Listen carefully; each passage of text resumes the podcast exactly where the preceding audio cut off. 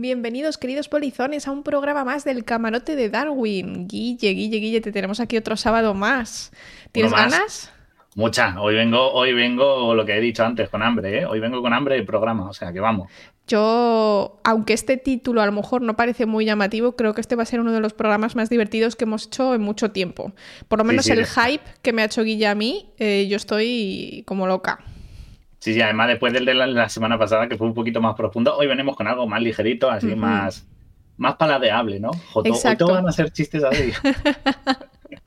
Te voy a poner un badum por si acaso. eh, Polizones, antes de empezar con el programa queríamos eh, daros las gracias porque, primero, gracias a vuestras subs, a vuestros likes y a que nuestro podcast pues está también llegando a más gente, eh, hace poco la cámara de Guille fue mejorada y ahora mi Guille, un mi Guille, mi Guille ha sido mejorado. He cambiado a Guille. Me ha puesto una actualización. Ahora soy 4.0. No, no, ahora mi micro ha sido mejorado y espero que lo, podáis disfrutar si escucháis en podcast. Seguramente en cascos se note bastante más, porque bueno, pues tenía un micro bastante malo, que me lo compré hace dos años, en plan, voy a ver si hago un podcast. Y me compré uno de 20 euros, así que bueno, eh, no está nada mal. Y, gracias. Y también, pues creo que ya lo hemos dicho, no lo sé, Guille, hemos salido en... Bueno, salimos, estamos... En recomendaciones, estamos ahí, ¿eh? Estamos en recomendados de Spotify como podcast de actualidad científica. O sea, hay como 15 o 18, no, hay 18 recomendados y nosotros estamos en el 15. O sea, what the fuck. Casi nada, ¿eh? Que, se dice rápido, pero... esto, todo esto es motivo para seguir mejorando y trabajando por vosotros. Pues sois los que mantenéis vivo esto, ¿eh? Aquí. Exacto por vosotros, jugadores, como dicen los de la Play. Y nada, nosotros... Por vosotros, polizones. por vosotros. Nada, seguiremos ahorrando, Guille, mesito a mesito, poco a poco, hasta que podamos pues, mejorar tu micro. Aquí vamos a lo que nos da, gente. No nos da para, para invertir de antemano en las cosas, así que bueno, pues ahí vamos. Esto es como, esto es como en Digimon, se evoluciona de a poco. Si todos evolucionaran de golpe en el primer capítulo, no tiene gracia. Hay que ir poquito a poco creando expectativa. Entonces vamos ahí. Lo siguiente será que todo el evolucione, no lo descarte. De momento, el micro es nuestra siguiente meta. ¿Emitís por YouTube también? No, no emitimos a la vez porque es ilegal. No. Es, cosas de la plataforma roja con la plataforma morada. Pero, pero sí subimos, sí que subimos los podcasts a YouTube. Se, suben. O sea, que podéis verlo. Y en Spotify también podéis ver el vídeo. Así que si luego queréis verlo o tal, o llegáis tarde o lo que sea, os lo podéis ver con imágenes incluidas porque estos programas solemos incluir algo simple visual, así para, enriquecer. Así que no os preocupéis que está todo, está todo disponible a, vuestra, a vuestro alcance. no es esencial, pero eh, si queréis ver el vídeo lo tenéis disponible pues eso en YouTube, en Spotify, incluso aquí en Twitch se quedan siempre guardados, no se, no se eliminan, están ahí forever and ever. Así que nada, Guille, cuéntanos, echa la intro, dadas las gracias a nuestros queridísimos polizones, Cuéntanos de qué vamos a hablar hoy. Pues hoy, mira, hoy es la caña. Vamos, lo, mejor de lo mejor, de lo bueno o mejor y de lo mejor lo superior. Como lo que hoy traemos, que hoy traemos un programa, hoy está un programa, me gustaría decirlo, lo, necesitaba decir, programa. Pero tenemos un programa que es un menú. Hoy os traemos un menú de degustación buenísimo. Ya viste que puse un par de tweets ahí y, a ver, alguien me lo acertó, ¿eh? El que era eso verde que subí. Sí, yo lo vi. Lo he visto, lo he visto y le he dado un like porque lo, lo he visto. saben. Entonces, hoy traemos un menú. ¿Por qué, un menú? Pues porque estaba viendo de esto de que yo siempre estoy viendo muchas cosas y le dije a Laura, estoy viendo una peli y la comida que ponen es muy rara. ¿Verdad? Vamos a echarle un ojo a más comida que haya en, la ciencia ficción, a ver cosas raras que hay en la comida, que, se puede sacar, eh, que, tenemos, porque hay cosas que sí, que las consumimos, de todas las que vamos a mencionar, unas cuantas ya existen y ya las consumimos. Y digo, es muy chulo porque además es participativo, porque lo que quiero es que en el chat, cuando lo veamos, me digáis. Esto es tal. no me lo como, me lo ah, como. Eso quiero que me lo digáis. Aquí que, hay que sincerarse, ¿eh? aquí están las caretas. Hay que ser sincero. Entonces, he estado investigando un poco comida de todas partes, de las más populares en ciencia ficción. Me han echado, me dio algún consejito en Proyecto 20 que pregunté, oye, a ver, eh, así, de alguna tal, ¿qué comida de ciencia ficción me recomendáis? Y me dieron un par que se me habían olvidado de despiste, ahí las he incluido también. Wasman. Muchísimas gracias por esa sub. Lo, ha valido, lo ha valido. Hoy, hoy el programa lo vale, ¿eh? Hoy eso está justificado, esa sub. Y he descartado lo que sí, me, una de las cosas que me dijeron fue el panel fico de Señor Anillos. He descartado toda la comida o cosas que sean de origen mágico, de fantasía mágica, ¿vale? Así que no hay nada de Harry Potter, ni nada del Señor de los Anillos, ni cosas de ese tipo. Eso lo he descartado. Claro, porque el pan de los elfos ya tenemos todo solucionado en esta vida. Ya ni, está. Ni, el, ni el pan de los enanos, que todo el mundo sabe que está más bueno si se ha meado, si se ha meado un gato encima, como decía Terry Pratchett. Así que nada, nada de eso, porque lo bueno del pan enano es que esté rápido, es como le da el verdadero sabor. Así que hemos cogido cosas de ciencia ficción. No he cogido nada de Ricky Morty. De nuevo, Ricky Morty, haremos algún día un programa, pero es que hay muchísimo material. Calma, que, eso, si veis Morty. que falta algo de ahí, es lo que os digo.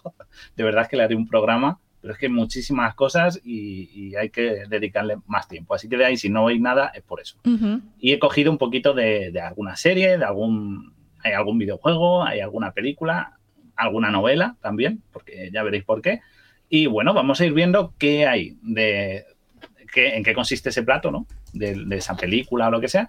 Y, y luego ver luego si... ver si hay algo parecido o que consumamos actualmente que se bueno que podamos compararlo y que digamos pues no es para tanto lo ve así en la peli y dices Otra qué asco". sub, Guille. Otra. Aida.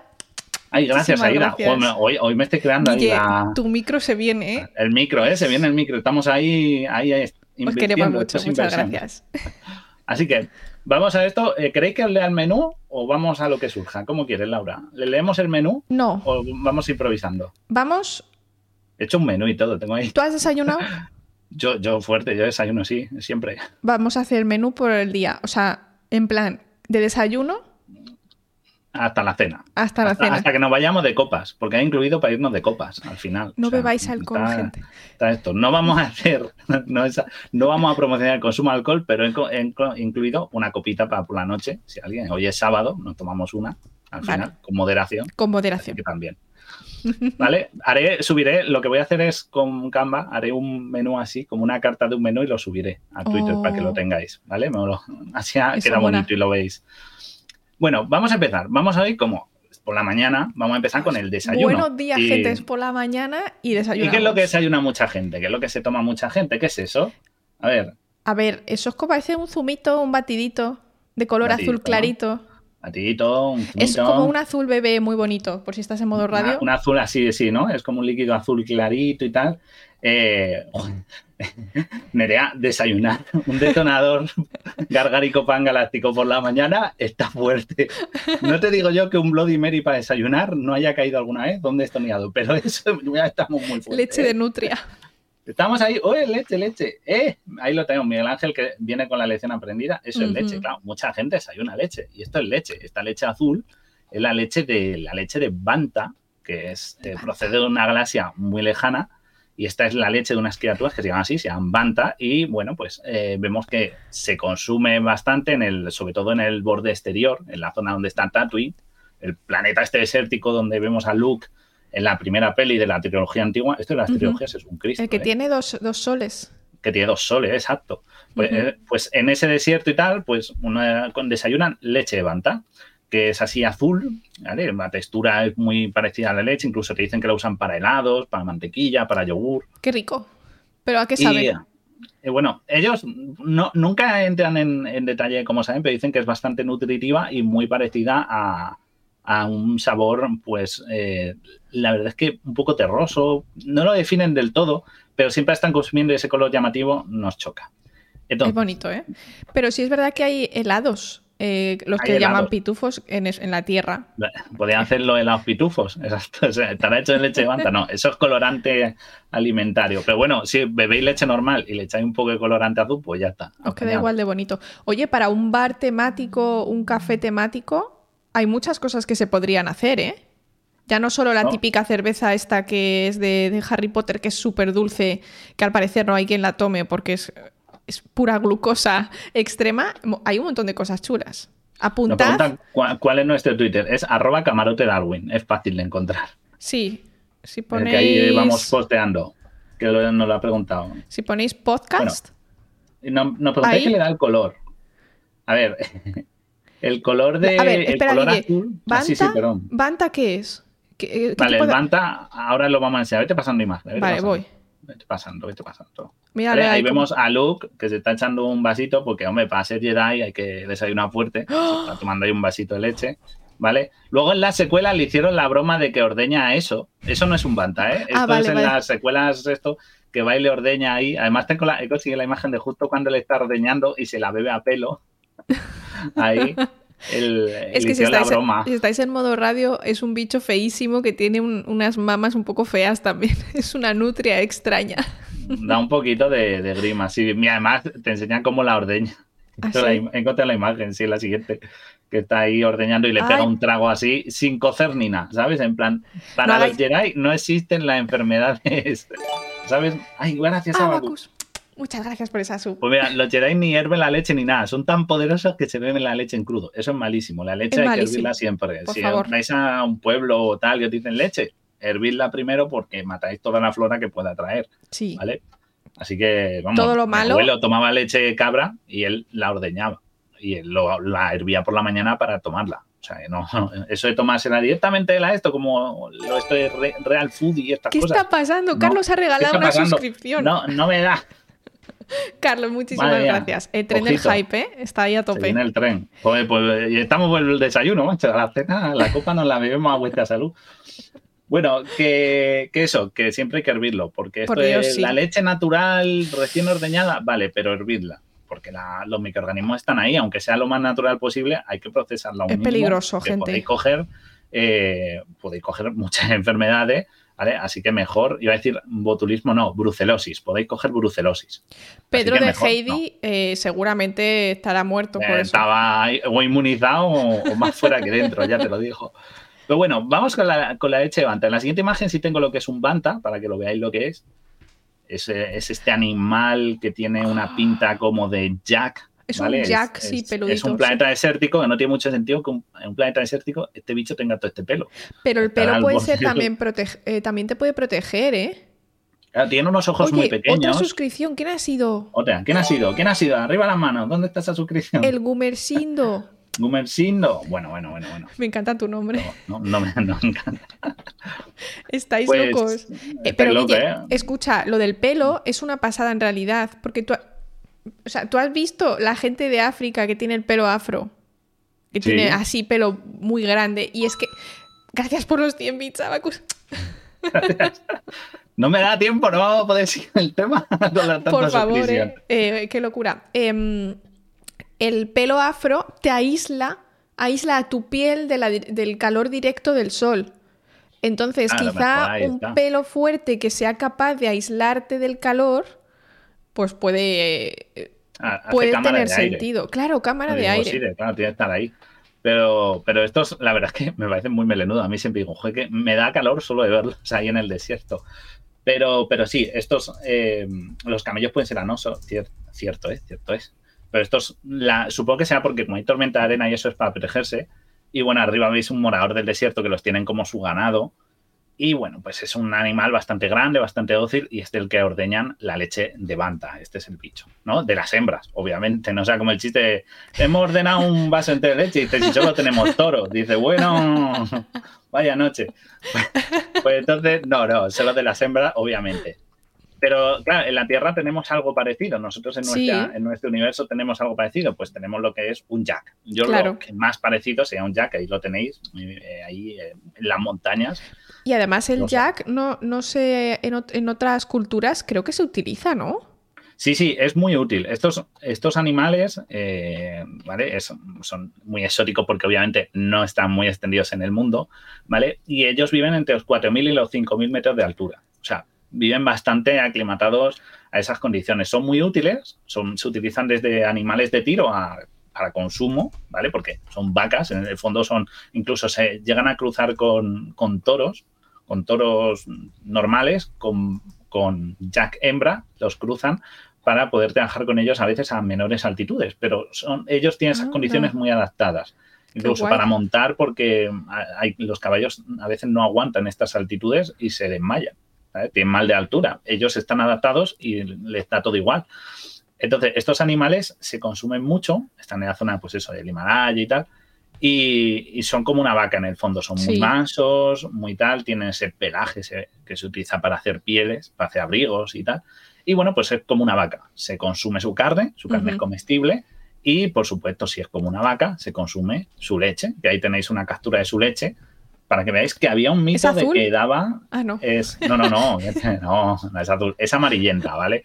No, eso, había un rumor de que había leche rosa, de que los Jack daban leche rosa. Seguro que lo habéis oído, pues no, no dan, son vacas Sherpa, eso. Pero no, no, no, es, no es rosa, es así amarillenta, es un poquito terrosa, muy grasa, ¿de acuerdo? Porque es muy nutritiva, claro, para esas altitudes, eh, lo que el objetivo, esto tenéis que saberlo, la leche en los animales cambia mucho, no es no es esto según las necesidades y la velocidad de crecimiento de la cría. Entonces, allí, para esas condiciones, esa leche es más idónea. Y esa así amarillenta se utiliza, por ejemplo, para hacer queso también. Ahí tenéis una imagen de los el queso. El queso se llama churpi, creo que apunté. Sí, se llama así con doble H, churpi y lo cuelgan ahí. y lo cuelgan, exacto. Cuando ya esto se seca. Que por cierto, esto está en snack para perros. ¿Ah, sí? ¿Qué me dices? Sí. Gravitational dice que la leche tiene un sabor muy fuerte, la leche de Jack. Sí, claro. Es que la alimentación también influye mucho en el tipo de. en el sabor de la leche. ¿De acuerdo? Entonces, e, ellos tienen una alimentación muy, muy de hierbas de la montaña, que son un poco más fibrosas y tal, y eso repercute eso repercute en el sabor. Y hacen este queso y esto se utiliza como snack de perro, lo he encontrado. Y que bueno, pues es, como para lavar los dientes al perro. ¿sabes? lo duro que está o qué? Sí, como que debe tener un sabor grasiento y tal, que les, eh, es atractivo. Y mira, ahí tengo una imagen de cómo es, es rico en calcio, bajo en lactosa. O sea, esto es de un anuncio de cómo llega al, al consumo de perros. Y es así, pues la típica barrita, y yo creo que hasta se puede comprar, no es difícil de encontrar. Mira, nos dice Beggy que es lo que le compra a su perro claro, pues es esto, pues es leche de Jack, amiga. O amigo, no sé qué he dicho. Sí. lo, que quiera, claro. Lo que es ser, humano, entidad física corpórea. Eh, es, Materia. Es esto, es comestible por humanos también, porque al fin y al cabo, o sea, el que le compras al perro no, porque eh, tendría unos tratamientos de un procesado distinto que comida para humana. Pero es un queso que comen ellos y que, bueno, pues tiene esa ventaja de que es muy proteico y, bajo en lactosa, pero muy graso también, ¿eh? Y, es así, es así curioso de que la, de, que la leche de, de Jack se consume y la carne, y la carne es igual, es un poquito más recia que la de vaca o ternera, es casi más parecida a la del buey, por lo visto pero bueno, es un animal que existe. Lo que pasa es que no está muy extendido porque requiere unas condiciones muy específicas de vida. Entonces, no es como la vaca. o sea, aunque es como la vaca, pero es altura. necesita una altitud, claro. El problema no es que no pueda producir leche en grandes cantidades o no. En verdad es muy útil, pero mm, como depende tanto de las condiciones, pues en el resto del mundo no se ha extendido. Entonces, por eso es, muy, muy, muy localizada. Qué Requiere Himalaya en vena, exacto. es como una barrita de proteínas. ¿Tú, has este estado, ¿Tú has estado en altitud, Guille? No, no, no he llegado a estar en altitud. Yo he estado a 5.000 y pico, ¿eh? Claro, cuando fuiste que fue a, Perú. A, Perú. Fue. O sea, lo conseguí, pero fue duro, ¿eh? Tengo que decir, fue bastante Me gustaría probarlo, eso, es la sensación del mal de altura. O sea, no, me, dio mal de altura, te duele un poco la cabeza y eso, pero bueno, no me dio lo típico que no puedes hacer nada. Pero se nota en que no puedes andar lo que normalmente sí puedes andar. O sea, literalmente te ahogas. Das tres pasos como que te falta. y dices, no puedo con mi vida, entonces descansas y, te y luego ya mejor. O sea, no es como que notas que, que te estás ahogando, sino que es como si estuvieras más cansado. Pero bueno, el dolor de cabeza sí que se nota si vas un poco, bueno, rápido, pero vamos, que yo creo que, tuve la suerte. Y también dicen que en mal de altura sí que es verdad que puede dar a cualquiera, pero estadísticamente da menos a la gente que hace deporte y que está entrenada. Porque, bueno, pues de alguna manera, si tú haces mucho deporte en algún, momento, tienes mayor capacidad de oxigenación, pero también tienes mayor capacidad de sobrevivir, de sobrevivir, de aguantar en un momento dado con menos oxígeno, porque si tu cuerpo lo consume, pues hasta que lo, lo vuelves a poner, ¿no? Me parece muy curioso, la verdad. Esa gente a nuestra altura es el superhéroe. No, en verdad les cuesta menos respirar y también están muy adaptados. Esto, el, adaptarse a esos ambientes, lo que pasa es que luego te crea dependencia de ellos. Entonces no puedes tampoco bajar de golpe, porque ellos a nivel del mar lo notarían mucho. te adaptas a unas condiciones y moverte bruscamente, igual que para nosotros subir es un choque, para ellos bajar también. Así que no te creas que si bajaran a, se fueran a la costa de Valencia estarían a gusto. Tampoco, ¿eh? No, no penséis eso. O yo no, le he preguntado, ¿os tomaríais la leche de Banta? Yo creo que sí, ¿no? En leche. yo sí, yo creo que sí. En leche. Porque bueno, yo, tomo, yo sí que consumo leche. O sea, la leche levanta, venga donde venga, tal. Pero claro, la cosa es. Pero de, hembra. De hembra, de hembra, eso. cuidado, de hembra. No, nos confundamos. Pero, Otra cosa es que nos guste, pero por probarla. Por probarla sí, ¿no? Es en plan, bueno, puede estar. Que esté buena o mala es otra cosa, pero dirías, en leche, me la bebería. Sí. Igual que la de Jack. Luego a lo mejor no me gusta, pero me la bebería, ¿no? Claro, la cosa es que yo estuve mirando y digo, pues entonces, ¿de dónde viene lo de la leche rosa? Que me quedé con la mosca, porque claro, Una cosa me lleva a otra. Esto me pasa, que cuando investigo un tema, engancho con otro, otro, otro, otro, y al final... Y así nos salen programas de tres horas, Guille. Así es como se nos va la hora. Entonces, busqué la leche rosa y si existe la leche rosa. ¿Vale? Ahí tenéis una foto de cómo es, ¿no? Esta, es de mentira, no es así. Vale. Pero es como la gente imagina, de un color rosa clarito. Sí, muy bonita, como rosa bebé. muy tal. Pues ¿sabéis qué animal da la leche rosa? A ver qué animal creéis que da leche rosa. A ver. ¿Tú cuál crees? Eh, leche rosa. Es que, claro, ¿qué tiene que tener algo? ¿Es, mezclado con sangre? Pista, ¿es herbívoro? ¿Un es Bambi? No.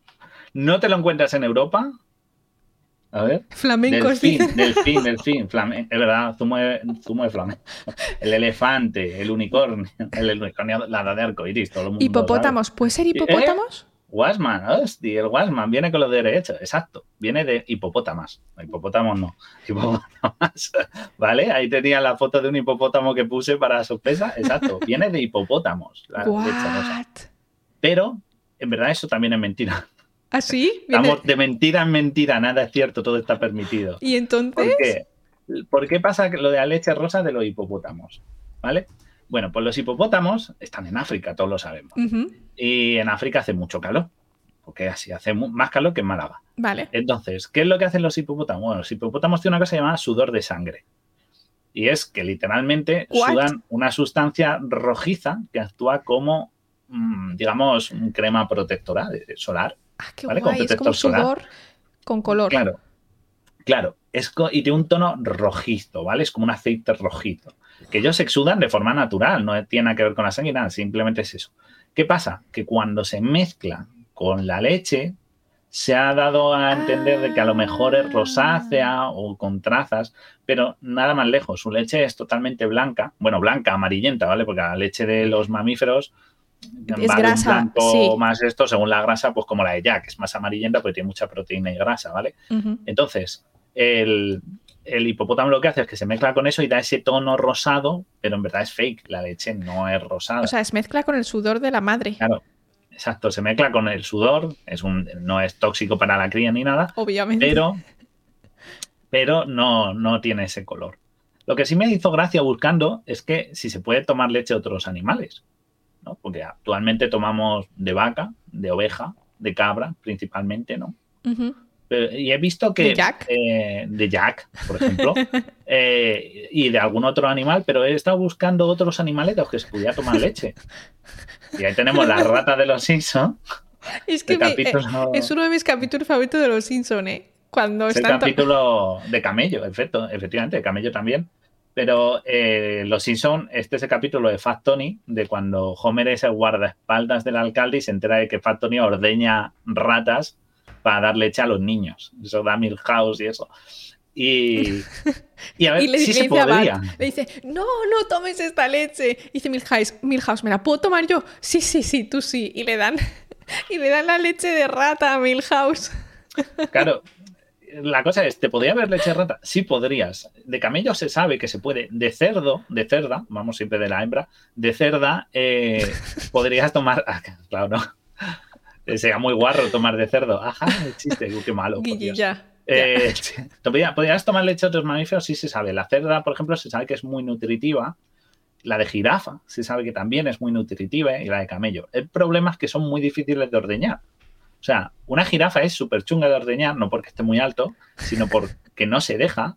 Las cerdas son muy violentas cuando están en época de cría y no se dejan, y menos aún ordeñar. O sea, no es como las vacas que se quedan ahí y dicen, pues venga, pues vale. O los ya que dicen, pues bueno, si hay que ordeñar, se ordeña. Pero es muy difícil. Entonces, no se hace con otros animales, no, no hay otra razón, sino porque es muy difícil ah. que sean capaces de estarse el tiempo suficiente quietos o se dejen para que esto. Pero si tú llegaras a tener ratas y pudieras tener ahí unas minis ordeñadoras, podrías tomar leche de cualquier animal. ¿Vale? A ver, a lo mejor habría. Alimentario a lo mejor habría alguno que, yo que sé, a lo mejor tiene una con un veneno, yo que sé. Pero en principio la leche tiene grasa, tiene proteína y tiene azúcar. ¿Vale? Otra cosa es el sabor, que nos guste más o menos, o que sea más o menos nutritiva, efectivamente. Claro. La cosa es. Eh, te, ponemos, te ponemos en más 18. Necesito un dos rombo aquí en el lado. o sea, es. es eh, quiero decir, se puede consumir. Obviamente, siempre puede que pase unos procesos de calidad alimentaria, de higienización y demás, y de esterilización procesos UHT como la leche, todo eso, pero podrías tomarlo. Algunas serían más nutritivas y otras menos, pero se puede, ¿de acuerdo? Así que el tomar leche, si te dijeran leche rata, tú la probarías. No. Te y te dijera, bambina, no, no es italiano, bambina. Yo no, yo no, yo de rata no. Acabé traumatizada por lo de Milhouse ahí, bebiendo la leche de rata. Es que yo la probaría, ¿eh? Yo me dicen leche de camello y digo, para adentro. O sea, yo la leche no habría, no habría problema. Pero la leche de rata tendrías que tomarla en una cucharada. No ah, tendrías que tener como ahí tiene los Simpsons, miles de ratas ahí estrujándola. Claro, luego también otra cosa, problema es no se ordena ni en ciertos animales es la capacidad de producción de leche. Eso también hay que tener en cuenta porque las vacas producen leche como si no hubiera un mañana, porque las tienen así y tal, que sean más o menos en favor de los animales, pero tal, pero hay otros animales que no producen tanta cantidad constante, entonces no se las puede, no es rentable, eso también cuenta. Por eso no hay leche de cerdo de otros animales. Guille, nos preguntan si vamos a hablar de leches vegetales. Es que no estamos hablando, de, o sea, no es un programa de leche. No es un programa de leche, es, la leche, pero no. es un programa de comida de ciencia ficción, de películas, y lo estamos extrapolando al mundo real. ¿Vale? Entonces había una leche de Banza, de Banta, o como se diga, de Banta, Banta de Star Wars, y entonces, pues, eh, claro, el banta es un animal. Entonces, por eso estamos hablando de leche animal, no porque no queramos hablar de leche vegetal. Ah, esto es como, mira, una pregunta dice, ¿podrías solo alimentarte de leche? La verdad es que no, no. Porque te faltaría muchos nutrientes. Esto es como Vitaminas, fibra. O solo hamburguesas. ¿Qué es peor? Comer solo zanahorias. Las zanahorias tienen muchos nutrientes, son muy buenas, pero tienen unas limitaciones. Una hamburguesa le puedes poner lo que quieras y puedes tener de todo. Tienes queso. tiene pan, le pueden poner verdura, le puedes poner carne, queso, la variedad hace donde hace que funcione. Entonces, comer solo leche, beber de la leche, no, no va, no va a servir. Entra decano y lo primero que escucha es un directo de leches. Las zanahorias son venenosas en algún universo. Hombre, si comes muchas, sufres carotenosis, que se te pone la piel naranja. Es hay pero, casos, ¿eh? Pero eso no es malo, ¿eh? No pasa nada. No, no, solo estás colorado una temporada. Exacto. Y dice Bossi de tanto leer cosas de ordeñar, he leído pezones en vez de polizones.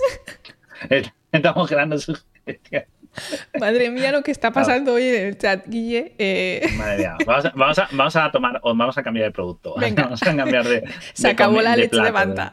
De, esto. Vamos a pasar a que nos ha adelantado ahí Laura una imagen y he puesto Fallout. Todo el mundo, o si no lo conocéis, Fallout es un universo. Aquí vengo equipado con mi Pip-Boy. ¿eh? Ah, llevas 20 minutos con eso. Yo he tocado, era para hacer la broma del Pip-Boy. Esto no lo esperabais, ¿eh? para que veáis que me hace la pena venir. ¿Eh? Pues aquí vengo con mi Pip-Boy. Y tengo aquí en mi, en mi lista de la compra y he decidido que voy a elegir algo del universo de Fallout como un buen producto para desayunar. ¿Vale? Fallout es un. Me lo voy a quitar porque pesa un montón el, puñetero Pip-Boy. ¿Vale? Es de la edición del, del Fallout 4 y, y bueno, Vale, pero ¿eso qué es? Para los que no sabemos qué es Fallout. ¿Qué es Fallout? Fallout es una saga de videojuegos que nos plantea en, un universo en el que, bueno, pues a las naciones les dio por apretar el botón rojo y tirarse bombas nucleares a casco porro. La población se metió en búnkeres y acabó saliendo a la superficie. Y claro, la superficie ha recibido radiación por un tubo y mucha radiación supone que aparecen cosas nuevas. Vamos a decir nuevas, por no decir muchas mutantes, ¿vale? Cosas mutantes y extrañas. Entonces, bueno, el muñeco este con el pulgar, que por eso también vengo de azul, es porque ah. en teoría dicen que una bomba nuclear no te causa daño si el hongo nuclear es más pequeño que tu pulgar. De ahí lo de levantar el pulgar, el muñeco. Ah, en plan de que estés lejos, claro. de estar, lejos, digamos que la explosión no te llegará. Eso es mentira, te va como un petardazo y vas a acabar hecho polvo. Pero, uy, que se me ha enganchado el cable. Pero, pero bueno, de ahí viene lo de que siempre esté levantando un pulgar. Entonces, hay muchos juegos, llevan ya más de 20 años estos juegos existiendo, Y bueno, uno de, se comen muchas cosas, ¿vale? Te encuentras comida del pasado como chicles, comida preparada, puré instantáneo. Y hay cosas que, que, bueno, te puedes comer también animales, ¿vale? Animales mutantes que aparecen, como. Como el pez de cinco ojos de los Simpsons, están diciendo. Claro, eh, sí, hay muchos animales. Hay que si en los Yaguay te salen también las. Eran tres ojos. ¿eh? Mutarachas, insectos, insectos mutantes grandes, eh, lagartos, de todo, ¿vale? y también hay fruta. Y claro, a la gente le gusta desayunar fruta. Entonces yo he buscado una fruta que puedas comer. Y he, buscado el arbolito del que habría Los más válidos. Gracias por esa raid. por tu apoyo. dale ahí, mira, la siguiente imagen para que veáis el árbol. El árbol no pinta muy que esté muy sano. No, no está muy sano. ¿vale? Te lo encuentras ahí en el yermo y ves un arbolito de estos y puedes recoger eh, una fruta. Y la fruta que vamos a recoger es la siguiente, que es de una web que he cogido de props, que hacen así como imitaciones de la, es como un kaki rosa. Es como un kaki rosa, exacto. Es la, eh, ellos la llaman la multifruta. Se llama multifruta. o multifruta de todo? Claro, es, es, como una especie de melocotón. No lo especifican mucho, pero bueno, hay algunas veces que te presentan como si tuviera como tumoraciones y tal. Es, es una fruta un poco extraña. Qué guay. Y, y bueno, y lo curioso es, esto en, comida dice, bueno, es fruta, no tiene mucho misterio comer fruta, esto tiene buena pinta, pero claro, estamos hablando de un universo en el que ha habido mucha radiación. Entonces, ¿es sano comer comida irradiada? ¿Comemos comida con radiación? Bueno, pues la respuesta es sí. Pero claro, o sea, lo que quiero decir es, si tú igualmente estás expuesto a la radiación, aunque tenga mucha, pues da igual, ¿no? Ah, bueno, en teoría hay zonas donde en Fallout no, hay radiación, ah, vale. desaparecido y estás tal, pero la comida suele tenerlo. Entonces, eh, la cosa es que eso, ¿comemos comida con radiación? La respuesta es que en nuestro universo sí comemos comida, en nuestro mundo sí comemos comida Existe radiación, claro. En plan... Y la propia comida genera radiación, ¿vale? Vamos a hablar por un lado de. Bueno, la primera. ¿Esto lo, tú te lo comerías? Yo sí, esto sí. una fruta. además tiene una pinta de que está rica, así dulcecita. Yo creo que va a ser una mezcla de sabor entre kaki y remolacha. Que alguien ha dicho por ahí remolacha, sí, total. Sí, ¿no? Algo así, a lo mejor un poquito ácida. No, no, no encontraba a qué sabe. Lo intentan buscar a ver si mencionaban, pero bueno, debe ser muy dulce porque eh, la utilizan para muchos, para a veces cocinar y eso, así que debe ser bastante, bastante práctica pues y debe tener buen tipo kaki, sí. Grana, entre ganada, kaki, sí. Yo creo que estaría rica, ¿eh? Claro, nosotros, ya os digo, no la podíamos comer y como igual que nos comemos otra cosa que está radiada, porque la radiación es un tipo de esterilización utilizada en seguridad alimentaria. Esto no es. Esto, no, no, no. Ah. Esto, es la siguiente, el siguiente plato. El siguiente Spoiler. Spoiler. Entonces, ¿cómo comemos? Eh, ¿Por qué se radia la comida? Bueno, la comida se puede radiar con rayos X o con haz de electrones. Y esto se hace para esterilizarla. ¿Vale? ¿Por qué? Porque como buena radiación ionizante, ¿verdad, Laura? Pues cualquier bacteria que pille radiación ionizante, incluso huevos de insectos, si hubiera en algún producto, pues lo eliminas. No se usa para toda la comida, es decir, no radias, por ejemplo, jamón o no radias ciertos productos, depende de lo que esté. Claro. Y también el objetivo es para, conservarlo, porque a veces inactivas otros microorganismos que hay que pueden causar descomposición. Claro. Entonces haces que encima dure más la comida. Está guay. Esta radiación no es, eh, no hace que la fruta brille en la oscuridad ni nada por el estilo, ¿de acuerdo? No afecta, no afecta, sobre todo se utiliza en fruta, ¿vale? Porque aumenta, con eso de reducir la maduración hace que dure más. Aparte que a la fruta le echamos muchísimas hormonas vegetales para acortar o alargar su maduración. Pero bueno, se utiliza, no es que sea peligrosa, no la hace. Suena fatal lo de hormonas vegetales, pero no, o sea, no rayéis. ¿eh? Es, más natural de lo que creéis, ¿eh? Y bueno, se utilizan desde eso, se utilizan eh, lo que hemos dicho, rayos X, de electrones y radiación gamma. Aunque esto es muy, muy, muy puntual, ¿vale? Se usa más bien en, alimentación, no tanto, pero sí se usa en productos médicos. De acuerdo que se necesita una esterilización absoluta. Por ejemplo, te tienen que operar y tienen que abrirte con ese bisturí. Pues oye, lo suyo es que ese bisturí no tenga bichos. lo intentan, claro, eso es más para cosas que necesitas microbiota cero. ¿vale? los, los alimentos tienen un margen de microbiota aceptable ¿vale? Baja, pero aceptable. Pero los productos sanitarios necesitan mucha más estilización. A veces se utiliza este tipo de radiación. Pero generalmente, si no, rayos X o, o de electrones. Nos pregunta eh, Juan Car que cómo hacen que la fruta dure tanto tiempo en pudrirse. Pues lo que se suele hacer es primero se coge antes de que esté ready ¿vale? y luego también se les hace tratamientos para que eh, cuando está envasada y demás no estén como muy expuestos al... Em, ¿Cuál es el este coño? Etileno. El etileno, no me salía la palabra. El etileno es un gas que es una hormona vegetal. Pero que la de pon cerca de los tomates para que maduren, porque los tomates liberan etileno y hacen que si hay algo cerca, si es fruta climatérica, se vea afectada y madura rápido. Entonces con eso se madura la, verdura, la fruta. Y luego hay algunos que básicamente duran muchísimo de manera natural. un, limón, por ejemplo, dura muchísimo. Ahora, un plátano, hay poco hay que se puede hacer. Puede durar poco. Entonces luego cambia, claro, exacto, depende del fruto y las condiciones, incluso de la temperatura ambiente, puede afectarles. ¿Y, en este caso la radiación también ayuda a eso. ¿Y tú sabes si hay alguna manera de saber si la fruta que has comprado está radiada? O irradiada o como se llama. No, porque en verdad, eh, como, como, muchos usan eh, rayos X o en el mejor de los casos de electrones, que es lo más inocuo, eh, lo que no lo vas a poder percibir. Aunque sí que es verdad que hay elementos que son radiactivos, ¿vale? Hay, hay, hay alimentos que, por ejemplo, tienen una cierta emisión de isótopos radiactivos y que aunque lo pensemos, no, alguien ha dicho el plátano por el potasio. Claro. Aunque lo tengan, no es peligroso, exacto. Claro. Para que lo veáis, he buscado algunas, para que lo veáis ¿Dónde, cuánto tiene. ¿Cuál es la foto?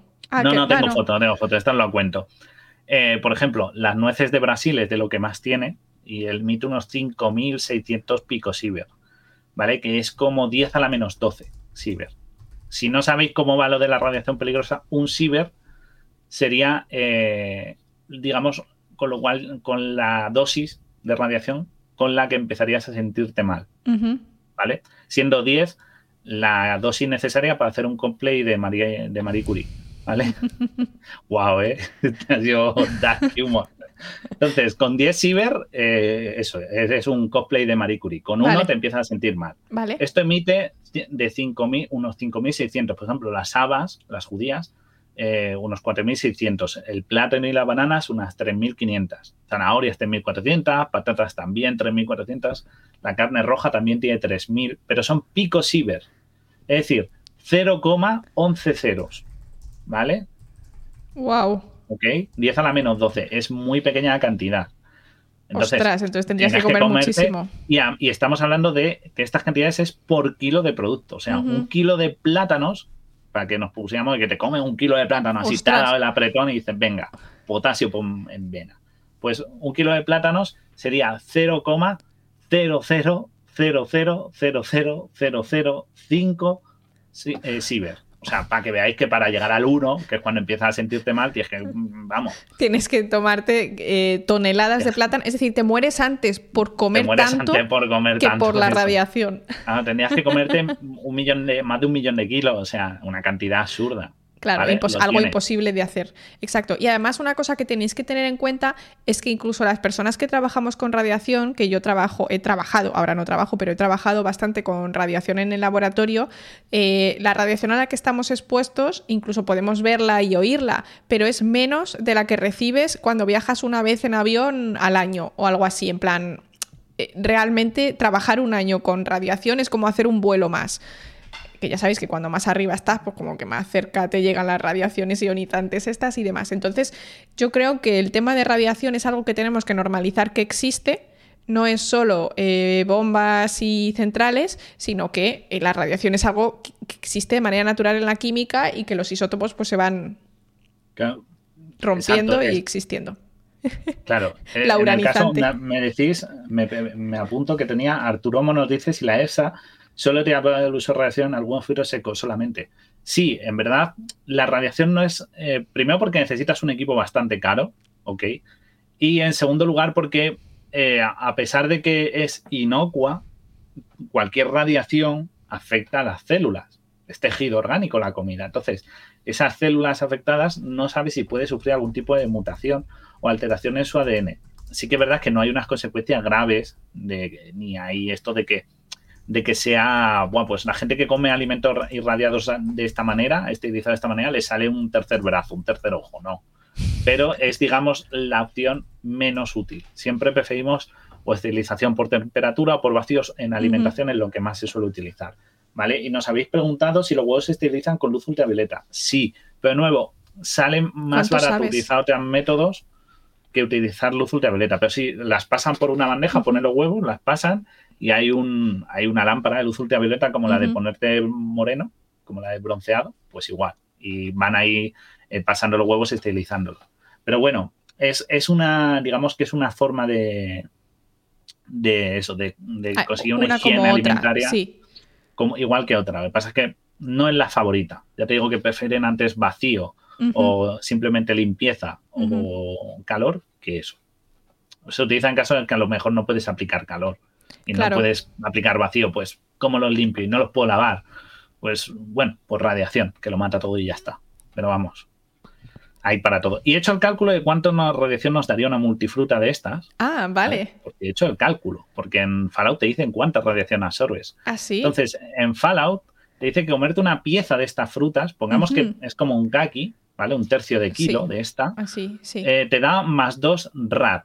Vale. En Fallout no existen los Cyber, existen los RAT, que es como unidad de radiación. Vale. Vale. Con 400 RAD es el equivalente a un Cyber más o menos. Vale, ok. Entonces he hecho la regla de tres, ¿vale? Porque te dicen que, en verdad no te dicen que tenga esos síntomas, te empiezan a bajar, atributos, tipo la resistencia, la agilidad, la fuerza. Entonces, digamos que como con un ciber es con lo que primero que notas síntomas, voy a considerar que 400 rats es el primer valor en el que te empiezan a bajar los atributos, o sea, que notas síntomas también. Entonces, un ciber es 400, pues he hecho la regla de tres y tal, y nos dice que una sola fruta de estas nos da 15.000 picosiver. Es decir, un kilo de esta fruta son 45.000 picosiver, más o menos. Pensando que tres frutas de estas son un kilo. Fijaos, 45.000 frente a los 3.400 de un plátano. Hombre, pues... Está fuertecita. No te, no te mata. No te va a matar porque tendrías que comerte nuevo un millón de kilos de multifruta. Pero... Cuidadito. Pero está fuerte. Exacto. Una, una a la semana, ya está, ¿vale? O sea, tendrías que comerte por muchos kilos. Vale, pero cuidadín, yo ahora estoy ya pensando, hay gente que se hace batidos de fruta para comer muchísima más fruta, porque claro, al perder batidos o, tipo mm, exprimidos, ¿no? Pierdes la pulpa, entonces sí que puedes comer mucho más. Así que cuidadito. No y multifruta no os hagáis batido. Claro, si la pelas, y a lo mejor le quitas el hueso y tal, a lo mejor no todos los tejidos acumulan igual radiación. A lo mejor acumula más el hueso y la piel. Sí, tienes exacto. O sea, que a lo mejor también es otra manera de, mm, de poderlo limpiar. Y si la lavas bien, la troceas en gachos y la lavas bien, a lo mejor incluso puedes retirar más radiación. O sea que podemos hacer que esta fruta sea bastante comestible y a lo mejor está buena. Por cierto, gracias por el piloto. Me dice estas cosas y se me va el tema, ¿eh? Me dice eso. ¿Cómo le gusta a Guille que le digan lo bueno que es? Eso me decimos cosa bonita, que no le gusta que le doren la píldora. Hombre, yo te lo digo siempre, ya lo sabes. ¿Sería, ¿Sería para ver mejor de noche? No, hombre. En verdad es comida, no te da ninguna propiedad, solo te cura en el juego. Exacto, gente. Cuando te da radiación, lo único que tienes es más probabilidad de mutar, pero eso, no, te da, no te da poderes y te da cáncer. ¿Vale? o sea, cáncer, ya está. No, lo siento. A mí también me gustaría que si te da radiación ves en la oscuridad, porque yo he trabajado con radiación y digo, pues oye, ya que estoy aquí, ¿no? Expuesta. Claro, si no hay poderes no vale la pena. Claro, es que si no. Pero bueno, aparte que aunque comamos cosas con radiación, pensa que nuestro cuerpo también está hecho para resistir radiación. Sí. Que hasta cierto punto la iríamos digamos, digiriendo, metabolizando la radiación, por decirlo así. Y justo es lo que dice Ledazal, dice, pero ¿cuánta radiación eliminaríamos por unidad de tiempo? Claro, esto yo entiendo que cuando te dicen lo de lo, de cuánto puedes comer es por día, entiendo yo. Claro, claro, es al día. Exacto, porque tienes que pensar que la radiación... Eh, o sea, las células. O sea, la forma, espera, la forma en la que funciona la radiación es que tú tienes un átomo que es muy energético y ese átomo se desintegra, ¿vale? La desintegración radiactiva y esto produce la energía que es lo malo, ¿Vale? Esta energía extra, pues si es como un láser, ¡pium! y te da en el ADN y el ADN muta y entonces puedes tener cáncer, ¿vale? O puede dar, por ejemplo, en un poco de melanina, entonces no pasa nada porque la melanina pues absorbe esta energía extra, como por ejemplo la radiación ultravioleta. El caso es que depende del isótopo que estés comiendo, se van a desintegrar más rápido o más lento, ¿Vale? Esto es lo que conocemos como periodo de semidesintegración, que es cuántos años tarda en llegar a la mitad. ¿No? Por ejemplo, el carbono 14 tarda tantos años, eh, habrá otro que tarda millones de años y habrá otro que tarde dos días. El uranio tarda mucho, ¿vale? El uranio se hace bola. Pero en teoría, claro, pero en teoría es eso, el tiempo en el que pasa es metabolizable y aceptable. Luego también que el daño celular a nivel ADN, también nuestro cuerpo lo sabe reparar no es esto. Y aparte que estamos expuestos a mucha más radiación. La radiación solar, por ejemplo, radiación de ciertas emisiones electromagnéticas, todo eso también nos afecta y no nos da cáncer en cuanto salimos a la calle. O sea, hmm. porque nos hemos adaptado a ello. Hay cosas que nuestro, nuestras células pueden reparar y luego cuando no se pueden reparar, las células tienen las instrucciones de autodestruirse. ¿Vale? Entonces, cuando una célula es capaz de reconocer un daño, importante en su ADN muere, ¿vale? Muerte celular programada, apoptosis, esto es normal, pasa eh, en los mejores cuerpos. Pero hay veces que la mutación ocurre en los genes que producen estos sistemas de eh, defensa. Entonces es como que hay mutaciones que son más peligrosas porque las, las células, es como si tú mutas tu cámara, ya no puedes ver lo que está pasando, entonces es como, ah, pues ala, sigo viva. Claro. Claro, eh, Abacus, es que es cierto, vivir mata. Vivir mata, sí. Vivir es letal, es, lo que hay. Pero bueno, a lo mejor vamos a pasar a, otro plato. Vamos a seguir con el desayuno porque hay gente a la que le gusta. Yo no entiendo qué os pasa, la gente que desayunáis eso, a mí me da mucho asco, pero lo habéis visto en Matrix, las gachas. Las gachas. Las gachas. A mí me dan muchísimo asco las gachas. Eh, yo las veo y están todos los ricas que queráis, pero a mí me dan cosas. La textura es como... Eh, ¿Vale? Pero en Matrix veíamos que a Neo le despertaban ahí de, la Matrix. Si no habéis visto Matrix y no sabéis de qué va, ¿qué, qué os pasa? O sea, ¿vale? Pues esta peli ya tiene 20 años. La he visto hasta yo, ¿eh? Sí. O sea, es que. Entonces, que estas gachas que ellos dicen que se llaman gachas ricas en proteínas, Espera, no tienen ni nombre. Nos preguntan qué son gachas. Gachas es avena remojada. Eh, en, agua, en leche, en leche vegetal. Es la siguiente imagen para que veáis una gacha de verdad.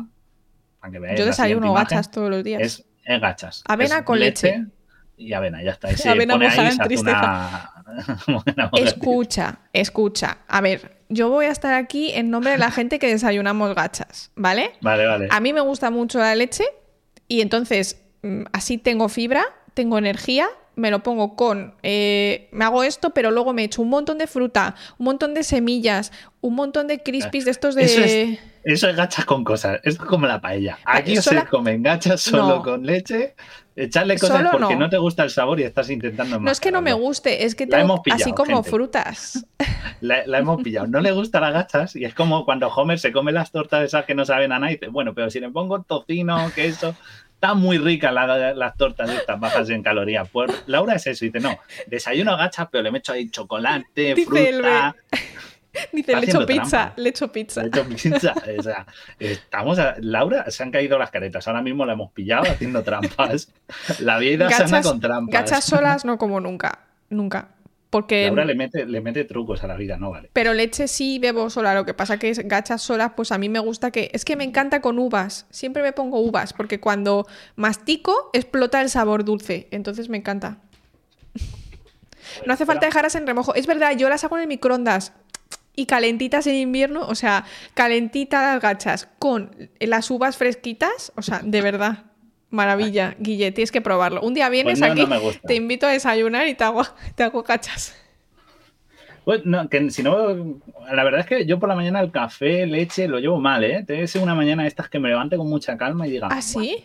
Me voy a tomar un colacao tranquilito y tostadas, pero yo desayunar leche no soy. Yo desayuno galletas solas o zumo o salado o fruta. No me gusta desayunar dulce, me cuesta muchísimo, ¿eh? Anda. Debe estar muy goloso por las mañanas para que me digas, nos tomamos un colacao, uff, se me hace bola, ¿eh? Os lo digo. A mí me pasa, ¿eh? hace tiempo que lo cambié porque cogí la costumbre en la uni de no desayunar, desayunar más a media mañana y como desayunaba salado, al final me he quedado en ese tal. Prefiero una, una tosta con tomate cosas así, ¿sabes? Gachas de tocino con pimentón. Mira, a ver. El porriche, como han dicho ahí, que se llama Mira, te dicen que para calentarlas en el microondas eh, te ahorras el tiempo, ¿eh? Lo he visto. yo, lo hago, que hace recetas. yo lo hago así, ¿eh? Yo me las caliento al microondas dos minutos, literal, ¿eh? Además tengo, tú sabes que soy científica y que entonces yo soy capaz de seguir las recetas al pie de la letra. Entonces yo, X gramos de tal, con X mililitros de leche, le echo un poquito de proteína en polvo, le echo creatina, dos minutos al microondas, eh, no sé cuántos gramos de uvas, crispies estos de sin azúcar de maíz, almendra picadita y vamos, energía para toda la mañana. le echa de todo. No le mete un huevo frito por vergüenza. Saca la báscula atómica, no, hombre, a ojo, a ojo ya, ¿eh? A, bueno. en verdad la avena es muy buena, ¿eh? He estado buscándola y tiene mucha proteína, mucha fibra. O sea, tiene además eh, eh, hidratos de esto de liberación lenta, tiene muchos minerales, vitamina B y también grasa, grasas insaturadas que son buenísimas. O sea, es muy buena comer la avena. A mí me gusta avena, pero no aquí. Yo la prefiero en galletas. A mí no me dice. Ah, Guille. Ah, no, no es que no me guste. La cosa es que en, en, Matrix no puede ser de avena las gachas. ¿Por qué? Porque no hay sol, porque la humanidad vive, bajo tierra. Entonces, bueno, pero la avena no puede y dicen que puede ser de hongos. Que es una papilla de hongos y de ahí que sea tan rica en proteínas. Ostras. Es verdad, los hongos sí claro. Puede ser, ¿eh? Claro, es que Sion, que es la ciudad de los humanos, porque la superficie es todo robótica y todo se fue a la mierda, la humanidad se metió bajo tierra, entonces bajo tierra está chungo tener campos de trigo o de avena. Así Pero que lo que... tiene son hongos. Pero ¿y cómo? O sea, quiero decir, ¿no hay sol porque hay nubes o no hay sol porque está oscuro? Porque había nubes, porque las máquinas habían liberado nubes y habían hecho que no hubiera sol, entonces acababan con la vegetación. Entonces, claro, los humanos se alimentan de esta papilla que dicen que está hecha con hongos, he llegado a leer por ahí. Y, que, y, la, y me gusta porque cuando la primera vez que se la presentan a Neo, le dicen, bueno, esto es como unos huevos blandos, son como, son como, lo llaman mocos o vómito, y tú, bueno, pues, ¿sabes? Gracias, ¿sabes? Yo soy, yo soy Neo, me despierta y me dicen, toma, gachas, y, yo me paso a la... Yo, yo sí le digo, gente, enchúfenme de nuevo, y hago como el malo de la primera peli, ¿sabes? Mira ahí la escena. Voy, voy. Después gachas. Yo soy como ese, yo me quedo con el malo, que decía, yo sé que es un filete falso, pero está cojonudo el filetazo. O sea, a mí, yo soy negro. Si está rico. a meter la sonda por donde haga falta y póngame un chuletón. De puta madre. A ver, eh, ¿cuál era la carne esta falsa que vimos la semana pasada, que era carne hecha en laboratorio, que además nos dijo Alex que estaba buenísima? Ay, sí, la... Ay, ¿cómo era? ¿Cómo era? ¿Cómo era? Era eh, algo de meat, ¿no? Eh, iba a decir fake meat. Era algo así, pero además dijo que la había probado y que estaba súper rica, que sabía estupenda, o sea... Beyond Meat. Beyond Meat, es como más allá de la carne. Y, estaba hecha con soja y estas cosas también, ¿no? Sí, era como, como una burger meat, ¿vale? Porque no se dice hamburguesa, en términos de, alimentación se habla burger meat, porque es mm. carne que se mezcla con fibras ah. para obtener eso. Entonces, en esta marca, pues tienen albóndigas y de todo, y lo que hacen es, eh, pues eso, sustituir toda la parte de carne por soja y otros aditivos para darle aparte el sabor y la textura. Pero él dijo que estaba muy conseguida, o sea que no... Claro, es que el objetivo es ese, que dé el pego. Pues claro, si te vas a comer una hamburguesa y sabe a cartón, pues dices, no se va a vender. Ah. Claro, claro. Ah, entonces, pero yo eso, que me conecten a la máquina y venga, venga, que me den chuletones. Todo digital, además no engorda, es virtual, venga, otro chuletón, no, no, no te sacia. Oye, nos dice Ledazal de, de, Matrix, se supone que las máquinas funcionaban con energía solar y los humanos para contrarrestar provocaron la capa de ah, nubes. Es verdad, es verdad, es verdad. Pues nos ¿eh? cargamos la, vegetación. Claro. claro. O sea, al final nos eh, salió el tiro por la culata, ¿eh? Y pues nada. Bien jugado. Avena de hongos para todos. Claro, claro, o sea, eso no, no, no salió, no salió. Un poquito como la realidad, es verdad, ¿no? Sí, en verdad em, estamos ahí, la estamos liando con de la energía solar, ¿eh? Encima que nos tienen un sueño rico, nos quejamos. Yo te voy a decir una cosa. Yo, a ver, el, yo si me tienen enchufada y me tienen en plan trabajando 9 a 5, pues me quiero despertar, ¿vale? Pero así me, si me tienen enchufada y estoy en una especie de San Junípero, en plan en un pueblo en la playa, paseando a mi perro y comiendo rico, yo no me quiero levantar, ¿eh? Yo, así. Me sondando por donde haga falta. Yo no quiero esquivar balas, no quiero ver a señores con gafas y entradas, no quiero nada de esto. Yo quiero estar en la playa con mi perrito. Enchúfeme, enchúfeme donde quiera, pero no me ponga a trabajar de 9 a 5. Ya está. Ay, con horario partido. Y te enseño rico han metido también el horario partido, ¿eh? No son santos. ¿Verdad? Qué malvados. Si ya, nunca lo entendí, en plan, si les tienes que tener engañados, ponles a todos vacaciones, si no se van a dar cuenta. Es verdad. O sea, eh, ¿Cuál es hay gente trabajando ahí? O sea, tú imagínate que te enchufan ahí y vives, yo qué sé, trabajando 12 horas al día y dices, ¿y a este por qué le hacemos esto? O sea, máquinas tienen cierta mala leche. No puedes hacer que la gente viva el sueño que quiera. No, tenemos que hacer que todos estén... Eh, nos han engañado. Dice que es que no funcionaba cuando la gente era feliz. Bueno, pues entonces yo tendría que despertar, porque yo... Eh... Pues es mentira, porque en Monstruo S.A. nos enseñaban que la risa da más energía que un susto, así que no me engañen, máquinas. Buenísima. me lo tengo, me están engañando y yo lo sé y vosotros lo sabéis. Pero bueno, vamos a, vamos a pasar al aperitivo ya hemos desayunado, estamos fuertes, nos hemos ido a pasear al perrito, nos hemos ido tal, estamos, y a media mañana nos apetece un aperitivito, algo así. Unos torrenitos. Unos torrenitos. qué hambre tengo. Unos, ricos popler. ¿Qué es esto? Yo no. Todo un capítulo en el que se quedaban sin comida y aterrizaban en una planeta y se encontraban unas cositas así pequeñitas que son como poplers, una comida crujiente que se comían. Tipo torrezno. Sí, tipo torrezno, tipo nugget y se le ponían a comérselo en masa hasta que descubrían, como veis, que los Popler tenían vida. ¿Vale? Además que me gusta porque se parece a un nugget. Era como esto.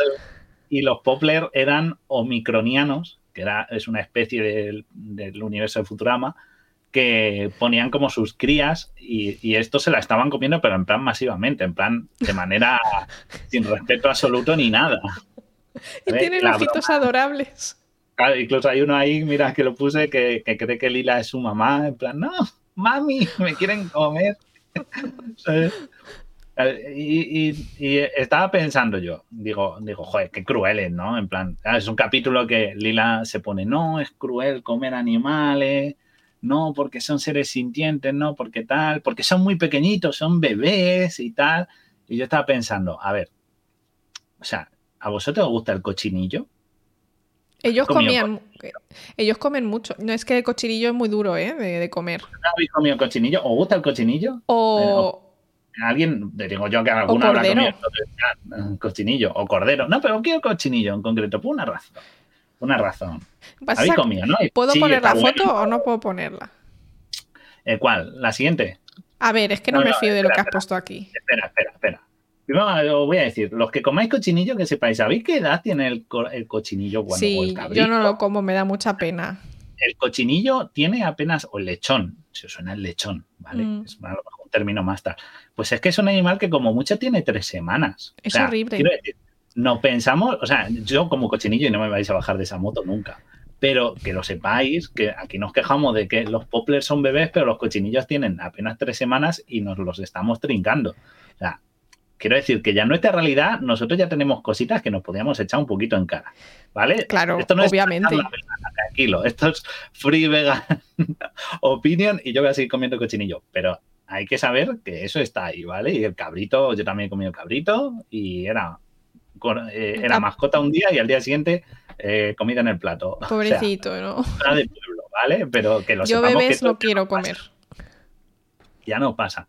Y, otra cosa que pensé, y dije, somos igual de crueles pero, Pero, Guille, que es que estos se los comen vivos.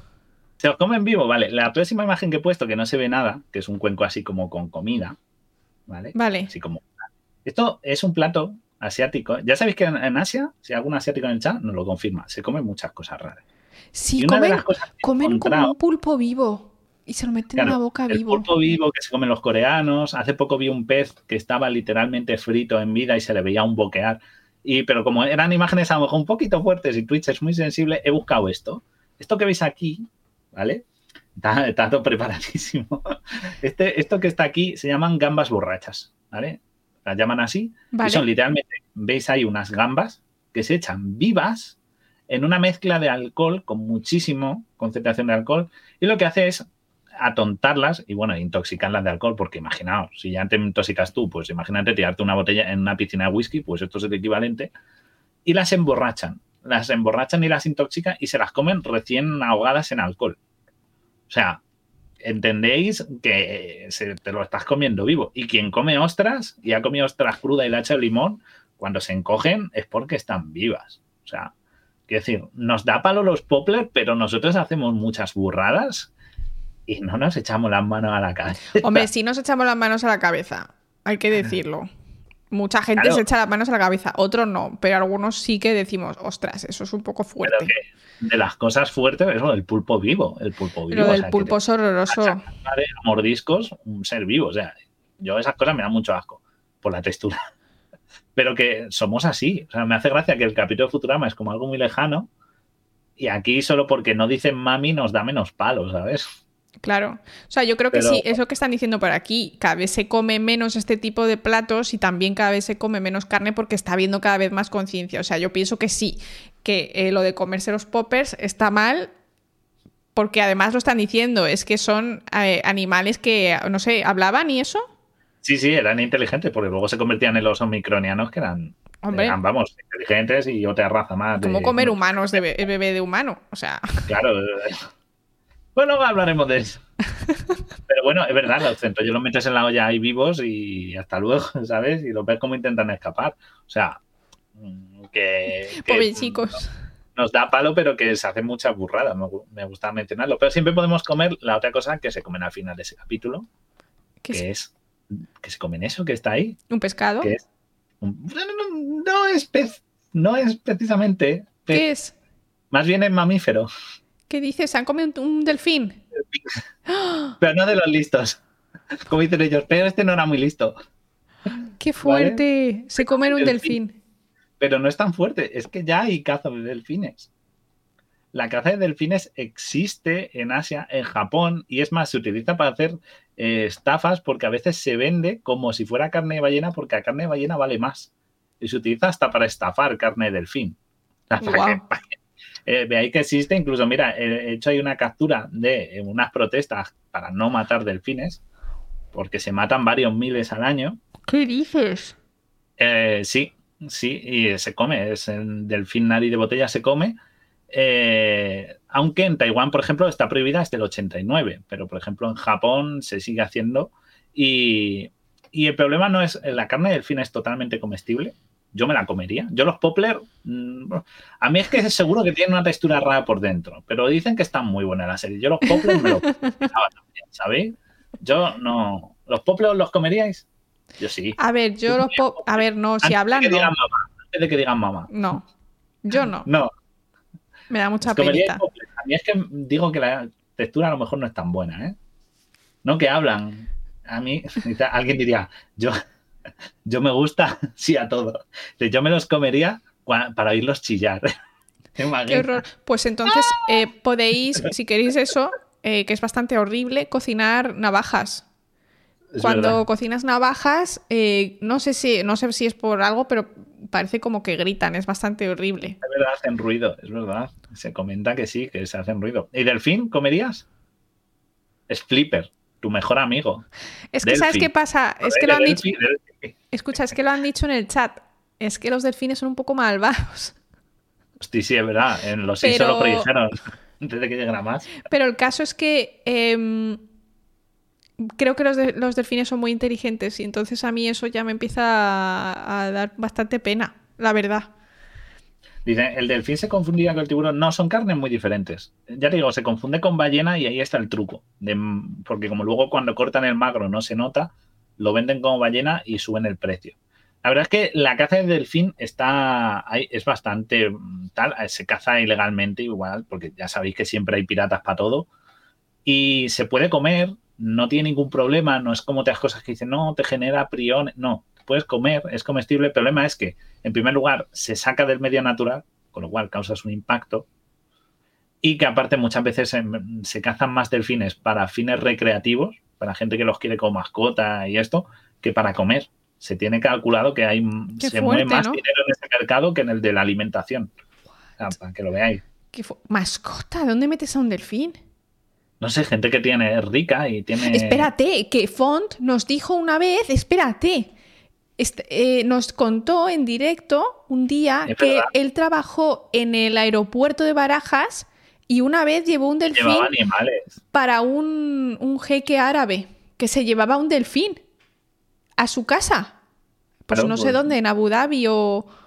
Claro, pues será... Pues hay gente que tiene pasta y dice, bueno, ¿qué, qué me puedo comer? Un delfín.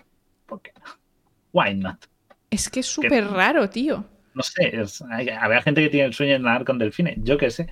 Pero vamos, yo un delfín me lo comería. Es verdad que alguien ha puesto por ahí arriba que se me ha ido en el chat que ha dicho nuestros criterios para comer comida, para, qué comemos, es arbitrario totalmente, y es verdad. O sea, es un poco tal. Pero yo creo que la carne de delfín, algo así, debe ser como una especie de atún o algo así, pues estaría bueno, yo creo. Y taquitos. Atún, es que yo creo que no tiene, o sea, es que... o algo, no sé. El delfín... Es que es mamífero. No puede ser como el atún. Tiene que ser más.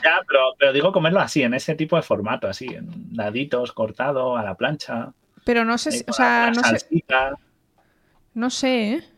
¿No? A lo mejor un filete, porque a lo mejor como es más proteico, a lo mejor. Ya, pero claro, a ver, carne de. carne de. ¿De dónde vienen los delfines? ¿De dónde han evolucionado? ¿De qué tipo de animal salieron? ¿De uno tipo vaca o de uno tipo pollo? Tipo pollo no. Creo que es más tipo mamífero. tipo pollo no es un mamífero, que es un normal. no, estaba pensando en los tipos de carne, tipo cerdo, por ejemplo. Habría que ver a qué. Eh, dicen. Ya, tipo ballena, claro, pero las ballenas vienen también de lo mismo que vinieron los delfines, ¿no? Lo que entró al mar de nuevo. Lo que entró al mar o lo que nunca salió, pero vamos, que, yo creo que estaría tal. Yo creo que es una carne bastante muy, muy grasa, Salada. a lo mejor. No, yo creo que no, fíjate, ¿eh? Si alguien ha comido ballena, que nos lo diga. Pero no sé, no sé. Yo, me la, yo sí que metería un esto. O sea, yo lo veo y digo, venga, ¿por qué no? Dice, la si la serpiente sabe a pollo, el delfín sabe a nutria. Es verdad, pues asociación, why not? Why not? A ver, es que el sabor es, eh, influye mucho también, pues lo que dices tú, la cantidad de grasa, influye la textura de la carne, puede saber parecido, pero si tiene otra textura, pues a lo mejor sí, qué raro, tío. Pero vamos, que me da... Sí, sí, a mí me da cosa, ¿eh? Yo sé, pero yo lo metería, yo probaría. Influirá que comen, comen pescado, no pueden. No, sí, sí. Estará bien. Tendremos sabor a pescado a lo mejor, no sé. Pues yo lo probaría, sin duda. Vale, espera que se no se me carga la imagen siguiente. Bueno, pues pasa, la de hasta luego. ¿Cuál es la, ¿Por cuál vamos? Sí, por la de hasta luego no se me, no se me carga. No, iba a poner la de la guía autoestopista que decía hasta luego y gracias por el pescado. Con razón los delfines nos ah. dejaron tirados. Pero bueno, vamos, ya que estamos comiendo, estamos de aperitivito, vamos a pedir algo de beber. Venga. Vamos a pedir un poquito de Slurm. De Futurama. Es una bebida que la producen en un planeta que es el planeta Busalón y es, bueno, tiene un ingrediente secreto único que lo hace, bueno, pues muy adictivo. Es como una bebida así muy dulce, ¿no? A mí me recuerda al Mountain Dew. ¿Habéis bebido Mountain Dew? Eh, pues, no. Yo siempre pienso en eso. Es una bebida con guaraná y eso, que es así verde clarita y siempre me recuerda a Slurm.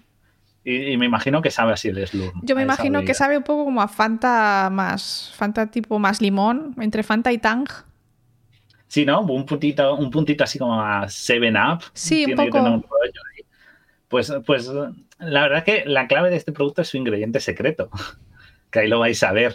Cuando descubren, van a la fábrica los Willy Wonka y descubren el ingrediente secreto. Oh, no. Y viene del culo de la reina eh, Slurm. De la reina. De la babosa. De la babosa. Y claro, ¿esto lo beberíais? No. No, no. ¿Lo beberíais? No, yo no bebería nada de bichos. O sea, cosas de bichos asquerosos, no. No, no, no bebéis porque es de culo. No bebéis porque es de... Sí, a todo es miel. Es, miel. No, yo... Bien tirado, Washman. Es miel. Exacto. Exacto. Es como mielda. Yo no. Este chiste es malísimo, es mío, ¿eh? No me robéis los chistes buenos. No, no es porque sea de culo, es porque es de bicho. Es como de. leche de bicho. Es que me da, es que tengo como mucho asco a las babosas, a los caracoles. Esas cosas eh, me generan mucho rechazo. Ya sé que se... no tiene sentido, y los insectos ah. tampoco. O sea, tengo mucho miedo a los insectos. los bichos somos personas también. ¿De dónde viene el 120? Que sí, que es el rojo cochinilla, viene de los insectos cochinilla. Y se usa para yogures, lo sé. Pero mm, el problema aquí es que sale del culo de un, animal. Y decís, joder, es que es, culo, es que sale de culo. Vale, pues eh, pon la siguiente imagen, a ver si esto os apetece. Si no os apetece Slurm, yo os ofrezco una alternativa. ¿No queréis Slurm? Pues algo así a media mañana. Unos cacahuetes. No, no, un café. ¿Os apetece un cafetito? Ponemos un café. Ah, mira, mira, Miguel Ángel lo sabe. Un poquito de café de civeta. Es un café super premium. ¿Sabéis cuánto vale un kilo de este café? Vale 900 euros el kilo. Más o menos. Un café buenísimo, esto vamos, bueno, bueno, el más caro del mundo, efectivamente. Está buenísimo. ¿Sabéis de dónde se obtiene? Esto es Gourmet Premium Plus Ultra. Voy a pasarlo rápido, ¿eh? Pero viene la siguiente imagen muy bonita porque vais a ver la civeta lo que es, ¿vale? La civeta es, es este animalito, este mamífero. Es un poco Tyson.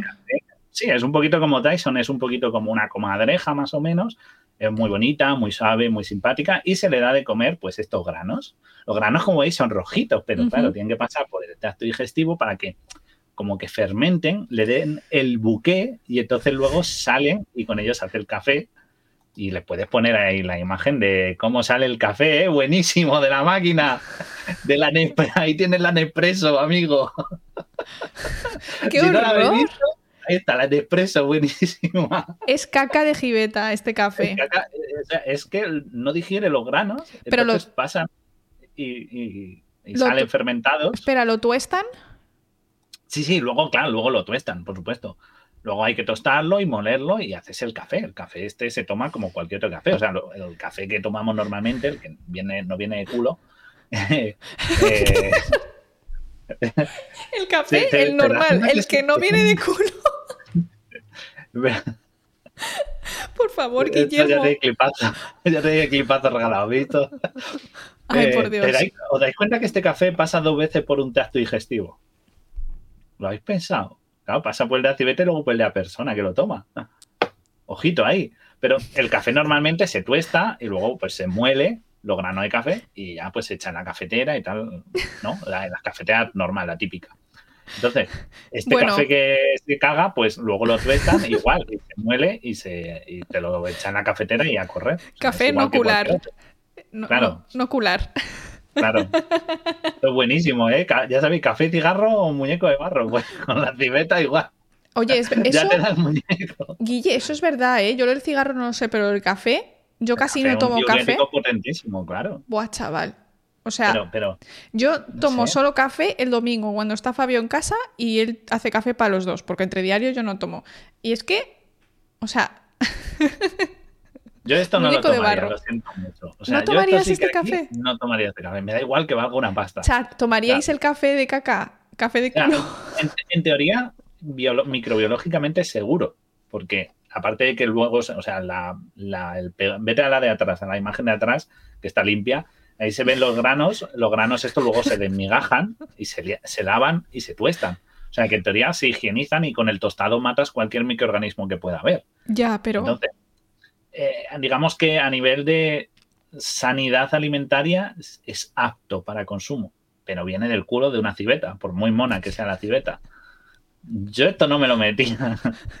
Cerullitos de café. Es que es increíble la forma con la que sale. O sea, es como. para si estáis, en, si estáis en modo radio, salen como si fuesen los kikos, todos apretados y pegados en un zurullo, básicamente. Sí, como una barrita de, con granos de sí, algo. Parece como una barrita de cereales. Ah, te digo yo, las civetas deben estar estas como motos, todo el día comiendo café, pues claro, tienen que estar ahí produciendo. Pero escucha... Están ahí como los ojos, ¿sabes? Pero escucha, el café que tiene el, este no lo absorberán, ¿no? Por eso se puede seguir haciendo café. O sea, la cafeína me refiero. Digo yo que algo absorberán, algo absorberán. Están como un moto estas bichas. O sea, Dame más. Les duele la cabeza si no toman. ¡Ah, es como puñeteros junkie con las pupilas como platos.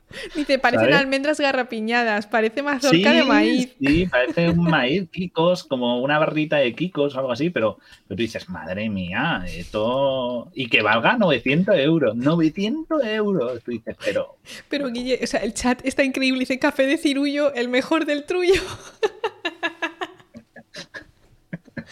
es que sí, ¿eh? Es que. Eh, Madre mía. Claro, Mira, lo de cuando se descubrió el café, ¿verdad? Que fue con unas cabras que se comían café y estaban muy como locas, más locas de lo que están las cabras, y era porque las ponía espabiladas con el café, con los granos de café, o sea que... Pero esto es muy curioso, esto es muy curioso, la verdad es que yo me sorprende, estará tan bueno. no lo sé. Merece la pena. Bueno, pero vale la pena que son 900 pavos. Alguien lo ha probado en el chat. Alguien ha probado este café y nos dice si merece la pena. Vaya mierda de café. Eh. Seguro que sabe a truño.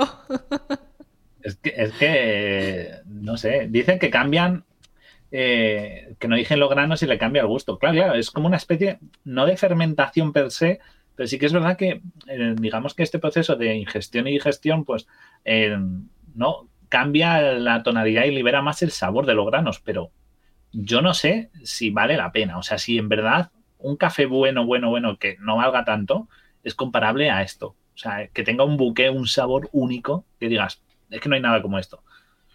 O sea, yo no sé. luego seguro que se toman café con leche, ¿sabes? Que encima luego se, se, hacen un manchado, que se echan una gota y luego el resto es leche, ¿sabes? No. Y bueno, luego alguien ha dicho por ahí, todos muy dignos, pero claro, luego lo pruebas, está rico y ahora ya solo quieres de ese. Puede ser también, ¿eh?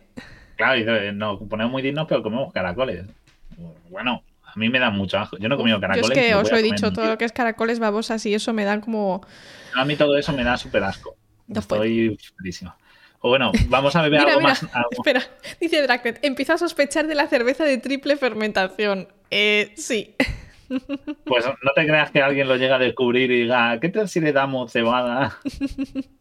No, pero la cerveza, por suerte, es lo más sano del mundo. si no tuviera alcohol, la cerveza es maravillosa. pero tiene, pero tiene. Cerveza bien, pero a ver. Oye, también de no paséis. es de lo bueno. Bueno, entonces, como no algunos no queremos el café de caca. Ni Slurm. Ni pues Nos tomamos una simple Nuca-Cola de Fallout. Nos vamos a tomar una Nuca-Colita, que apenas no tiene unos 40.000 picos Iber solo. ¿Sabes? Y bueno, pues nada, coger un poquito de radiación intestinal, ¿sabes? Porque aquí la Coca-Cola no caduca en este universo, así que nos tomamos una nuca, una coca no, una nuca. nuca. ahí el nombre nuclear, de claro, claro. Pues, ¿qué tiene? Hice el cálculo, unos 5 rats, o sea, unos 40.000 picos ciber. Está bien, ya nos vamos acercando a que unas cuantas de estas, mm, a lo mejor tienes que ir al médico después de... Exacto. O sea, que nada, nada. Eh, ya que hemos acabado, nos hemos tomado el aperitivito, ya vamos a la hora de la comida. Vale. Vamos a comer, vamos a ponernos algo ya un poquito más, ¿no? Algo más. Ya vamos entrando en lo que es la hora que toca. Yo tengo un hambre. vamos a ponernos algo fuerte. Vamos a comer, por ejemplo, mmm, podemos hacer como los supersónicos. Por ejemplo, los supersónicos. Oh, chaval, qué serie. Musosa. De los supersónicos tenemos que hacer un programa porque estuve mirando y hay cosas que ya las tenemos, ¿eh? Que salen en la serie. Ah, sí, qué guay. si no os acordáis, no los conocéis, a lo mejor si sois muy jóvenes, alguien nos escuche, los supersónicos era lo contrario de los picapiedras, ¿vale? Hanna Barbera sacó los picapiedras, que era como una humanidad contemporánea en la época de dinosaurios, pues luego hicieron los supersónicos, que era una humanidad eh, contemporánea en un mundo muy futurista con robots, eh, coches voladores y demás. Incluso tenían, había una mini película en la que los supersónicos conocían a los picapiedras. Ya, qué guay. Eso.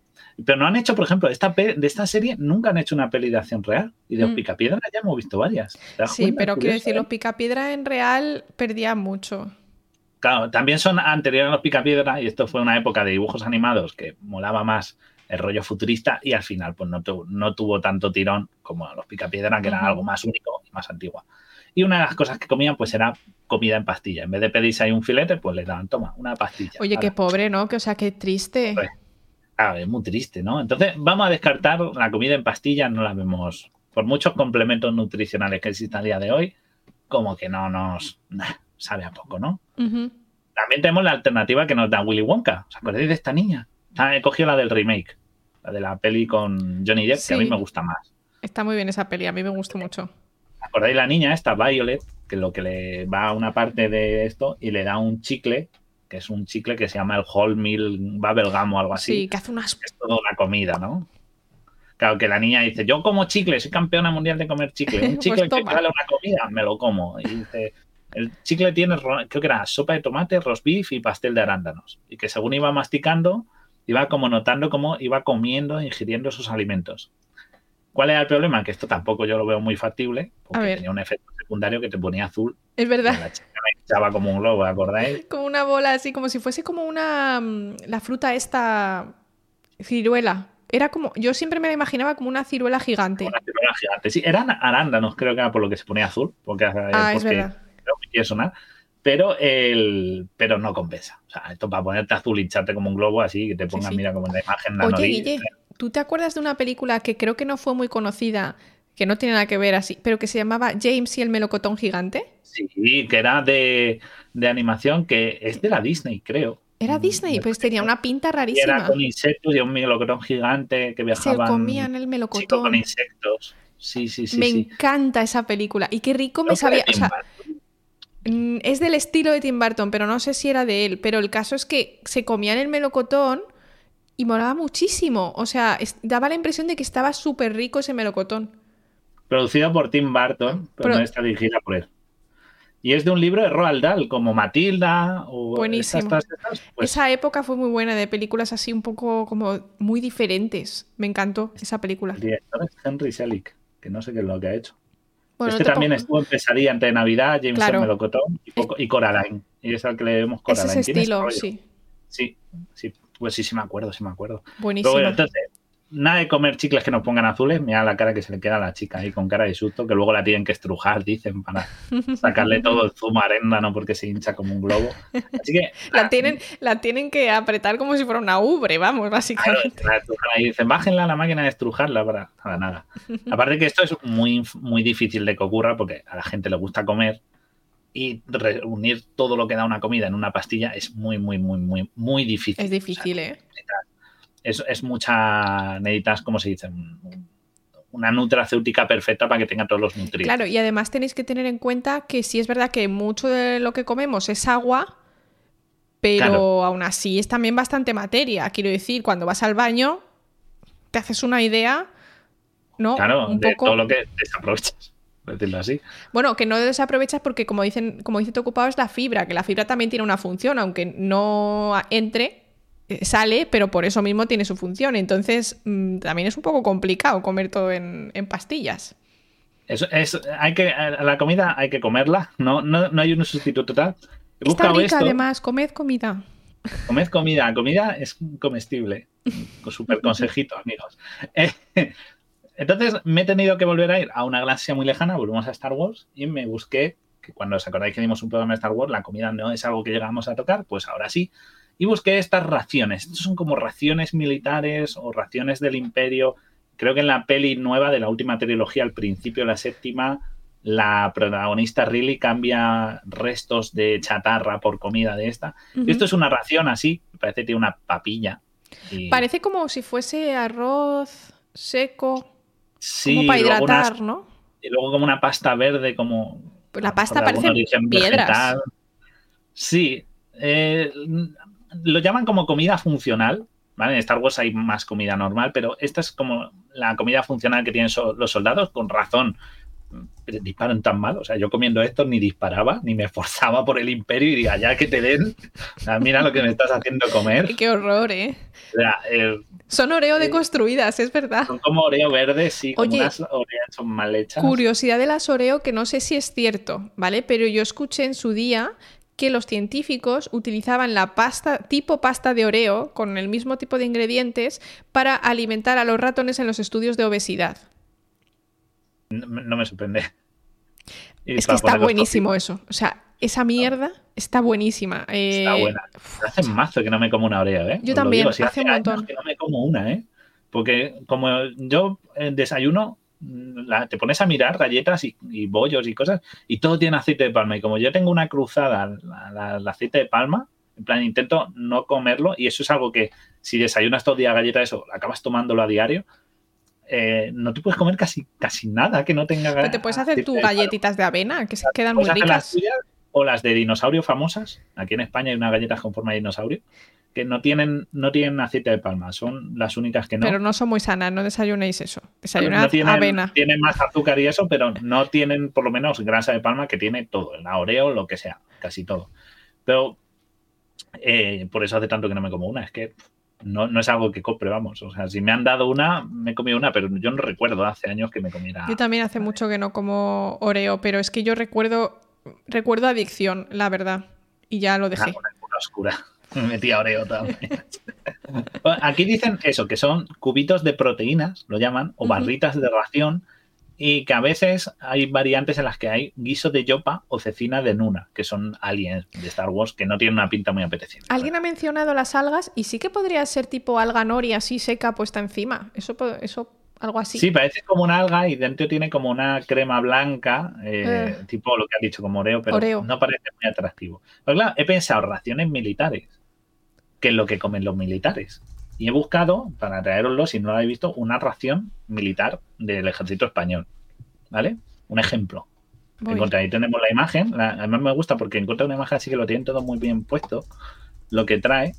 He estado mirando menús y tal. Esto es una ración de supervivencia de un día para un soldado español, del ejército español. ¿Vale?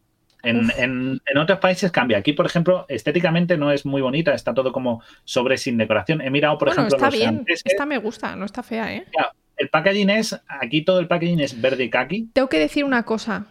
Yo he comido cocido en lata, que lo venden, y está bueno, ¿eh? Claro, claro. está muy bueno. Español.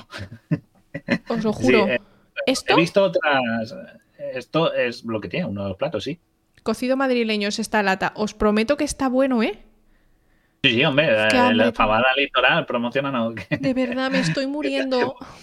Esto, he, visto que, por ejemplo, el ejército francés, los paquetes tienen la marca, el packaging es más como comercial, más como cosa de supermercado. En España, ¿no? El packaging es como color kaki, debe ser para no resaltar o, que no, no llame tanto la atención. No lo sé. A mí me y bueno, este ¿eh? menú que veis aquí, pues eh, eh, tiene de, comida, este menú, es una lata de cocido madrileño. Sí, muy bien. Que puede hacerlo cualquier marca, por ejemplo, no sé si lo hace Litoral o tal. Un sobre de sopa de pollo, tipo la sopa de ave creme, pues de ese tipo, con pasta.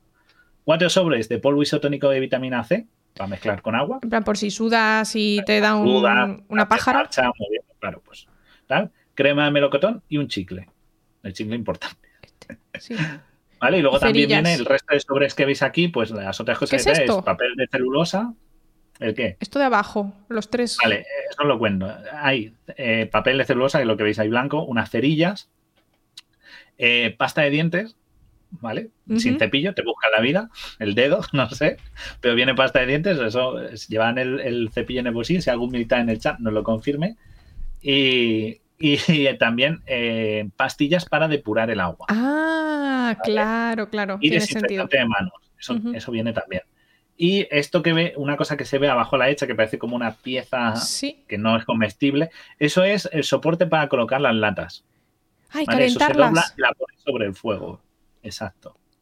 ¿Vale? Y pastillas para hacer fuego también viene. Muy interesante. Eh, el menú puede cambiar. He visto que te ofrecen café, hay cacao en polvo, galletas, leche condensada, magro de cerdo, magro de, pollo también. Había eh, fruta en sardinas, chocolatinas. Esto es para una comida, en plan, harías comida y cena, tendrías que hacer. Este también tiene una lata de atún, también tiene una lata de atún que se me había olvidado mencionar, esto también lo incorpora. O sea, que más o menos pues comerías cocido, a media tarde te podías comer a lo mejor la crema de fruta o el chicle y por la noche pues el sobre pasta con el atún. Qué guapo. Y el, sobre disotónico pues para tomarlo a largo Mira, nos dice Raven, dice, yo fui militar profesional hace años y cambiaba raciones de combate con americanos franceses porque, o sea, porque sacaba más dinero, porque claro, es que esto estaba más rico, lo han dicho por ahí. Claro. Increíble. Claro, o sea, en teoría he, estado viendo y hasta puedes comprarlo. Te mandan a casa, he visto que se puede comprar esto y te mandan como un paquete. Hay un canal de YouTube de un señor que prueba las de los, países, los distintos países. el canal de César Blue lo probó. Probó varios países y lo veías. A ver, tampoco era, y te lo escribía y tal, y lo enseñaba. Y a ver, es que a ver, pues tiene una pinta no muy agradable, pero es que es ropa, es ropa, es comida de combate, para misiones, para estar de campaña y tal, con lo cual tampoco eh, estás buscando una estética y una presentación maravillosa. Lo que buscas es que sea funcional, nutritiva y bueno, y que tenga algo de gracia y sabor Para, que no sea un triste pegote marrón. ¿Y el que era militar y eso, de, cantidad? ¿Llenabais? O sea, hacías. O sea, era, Porque claro, estamos hablando que la gente que, es militar, depende de lo que sea, supongo, pero entiendo que pues, son gente que hace mucho deporte, eh, que son fuertes, no necesariamente tienen que ser altos ni nada, pero bueno, entiendo que comen más que la media, sobre todo si estás, eh, pues yo que sé, andando, subiendo una montaña, yo que sé, yendo a un rescate, me la suda, estás haciendo ejercicio. Claro, dice, razones de combate son para dos o tres comidas, eso es una sola ración. Claro, esto es como un paquete, para un día, entiendo. Por yo sí, como eso en un día me muero de hambre. Lo siento. O sea, yo necesito. Llevarás tres paquetes de estos para que te duren si estás tres días de misión. Ah, para una comida, para una comida. O sea, te darían tres al día. Vale, vale, vale. Ah, vale, una ración son tres comidas. Esto es una sola ración lo que he puesto. Vale, vale, vale. Esto es la comida. Un desayuno, una de comida y una de cena. Ah, vale, vale, vale, Claro, es que digo, Guille, yo no sé cuántas latas de cocido te has comido tú, pero no te da para un día una lata de cocido. calorías eh, lo que les dan. Bueno, no sé si tanto, pero depende de lo que estén haciendo, pero vale, vale. O sea, te dan tres cajas. Por eso encontraba cajas con café y con azúcar. Vale, vale, vale. Pues sí las podéis ver. Yo sé que esa persona abrió un canal, es Selfar Blue o algo así, es español y lo ve. Pero bueno, al menos son mejores que lo que nos ofrece. Ahí, ahí, ponla, ponla. Ponla. Lo que nos ofrece. ¿De dónde es esto? Son mucho más ricos con tableta de chocolate. Hombre, claro, he visto eso, chocolatinas las vi. O sea, pero, pero sigue siendo mejor que lo que nos ofrece Warhammer 40.000, porque Warhammer 40.000, este universo en el que todo es guerra y green dark y chungo, la alternativa es comer almidón de cadáver. ¿Vale? Ahí el corpse starch. ¿Y cómo lo hacen? según he leído, eh, a ver, la humanidad en el universo de Warhammer 40.000 está muy jodida porque si no son orcos, son tiránidos, son dioses y demonios del caos que nos acechan. Entonces, la humanidad vive en planetas colmena, eh, que bueno, que se especializan, pues hay mundos agrícolas, mundos mineros, mundos de, que se dedican a distintas cosas. Hay incluso el meme de que hay un mundo que se dedica exclusivamente a fabricar cera para los sellos de pureza. O sea, un mundo que solo se dedica a eso. cera. Claro, entonces, ¿qué pasa? Que hay mucha dificultad en Necromunda, por ejemplo, lo mencionan bastante. Hay mucha, hay mucha dificultad de conseguir comida a veces. claro, la comida humana, la carne humana es muy nutritiva y lo que hacen es, hay un gremio que es el gremio de, de los cadáveres, que lo que hace es recoger cadáveres y bueno, pues hacen este tipo de almidón que no entiendo el término almidón, sería más correcto decir harina, porque almidón es otra cosa. Claro, almidón es almidón y está presente en unos pocos vegetales, como por ejemplo en patatas, ¿vale? Es una cosa específica que producen estos tubérculos, pero nosotros no podemos estar en el almidón, para que lo veáis. Nosotros no estamos hechos de almidón, o sea, es simplemente supongo que es una palabra tipo marketing, para que no sea...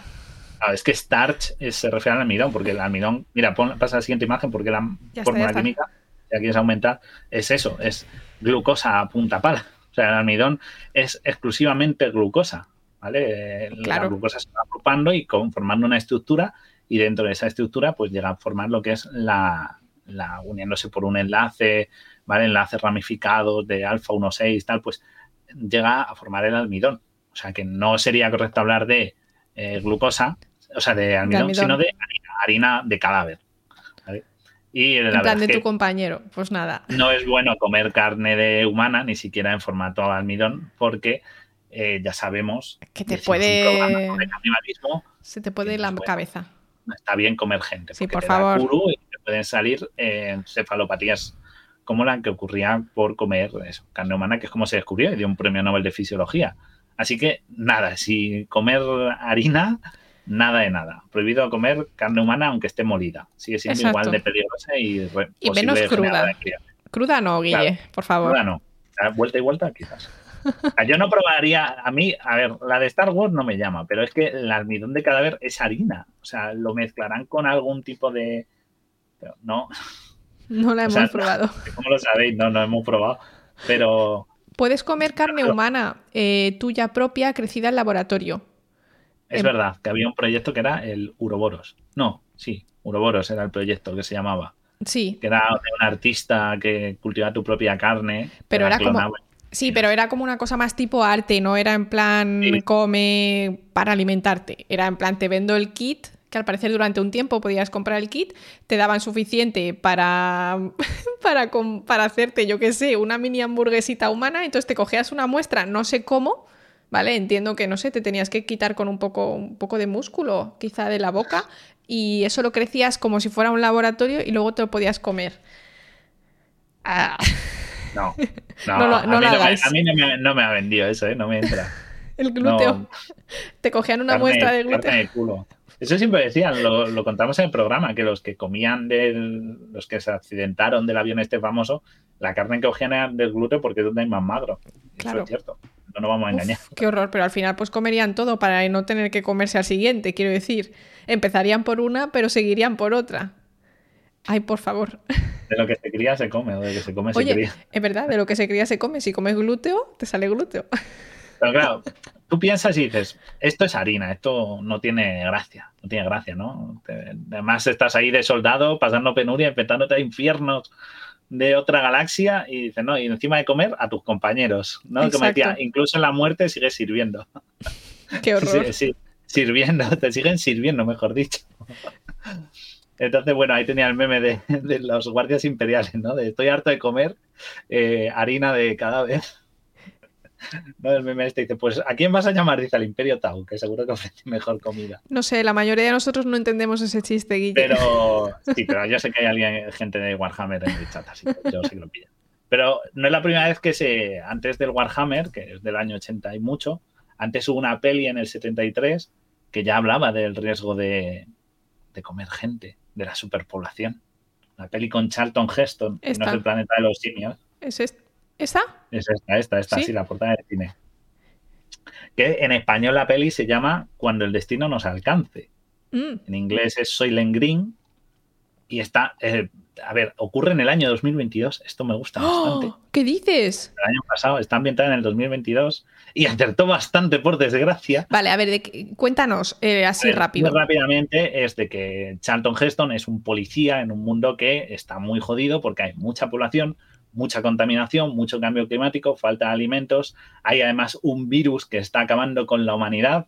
Vaya, mm, todo, ¿eh? No sé. ¡Qué chopecha! ¿eh? ¡Qué chopecha! Y eh, está hecha en el año 73 y hay un momento en el que el giro es que, bueno, a la humanidad se le da de comer una cosa llamada Soylent. Hay Soylent rojo, Soylent amarillo y el que digamos que popularizan al final es el Soylent green. Vale. Soylent green, la clave de todo es que, sorpresa, ya, esto no es spoiler porque el chiste lo han hecho los Simpsons muchísimas veces, está hecho de humanos, ¿vale? Y de ahí esa excavadora que están como cogiendo, que es como para ah. controlar a, los, a la gente, pero en verdad es para llevárselos a hacer. A creme de persona. Son esas tabletas verdes que puse en Twitter, ahora vais a ver otra vez la imagen, y en verdad viene de un libro anterior que me gusta mucho el título, que se llama Hagan sitio, hagan sitio. Vaya. o sea, que la había puesto esa portada que es la del libro y se llama Hagan sitio, porque el problema de, esta, de este mundo no es el virus ni esto, es la superpoblación. Entonces hay que alimentar y cómo alimentarlo con más gente. ¿Sabes? Que la rueda no pare.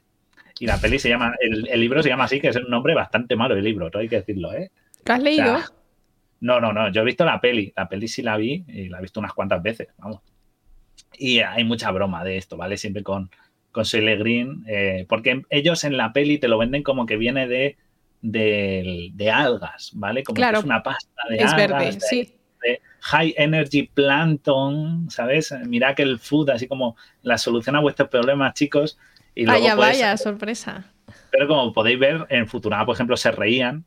Futurama es que buenísima. Es que Futurama es una serie que es mejor que Los Simpsons, a mí me gusta más. Y hay un capítulo en el que Bender, ahí lo veis cocinando con, con Elsar, que es un capítulo en el que quiere aprender a cocinar Bender, y hay como un concurso de cocina de estos tipo muy Masterchef y el ingrediente con el que tienen que cocinar es Soylent Green. para que veáis que se lo pasan por el forro, incluso en, los, en los Simpsons hay una otra broma que hice ahora con más chicas. La siguiente imagen para que veáis, dice un paquete de, de Soylent con gente a el y pone ahora con más chicas, ¿sabes? Para darle más sabor. más rico. Más jugoso. y en, en, el, en la peli lo que se ve es es esto, es la forma que le dan es el de estas tabletas verdes que puse, que esto es de un, esto no es que sea de la peli, esto es de una web de cocina. Esto es tipo, esto que es tipo tofu, se cocina tipo, tofu.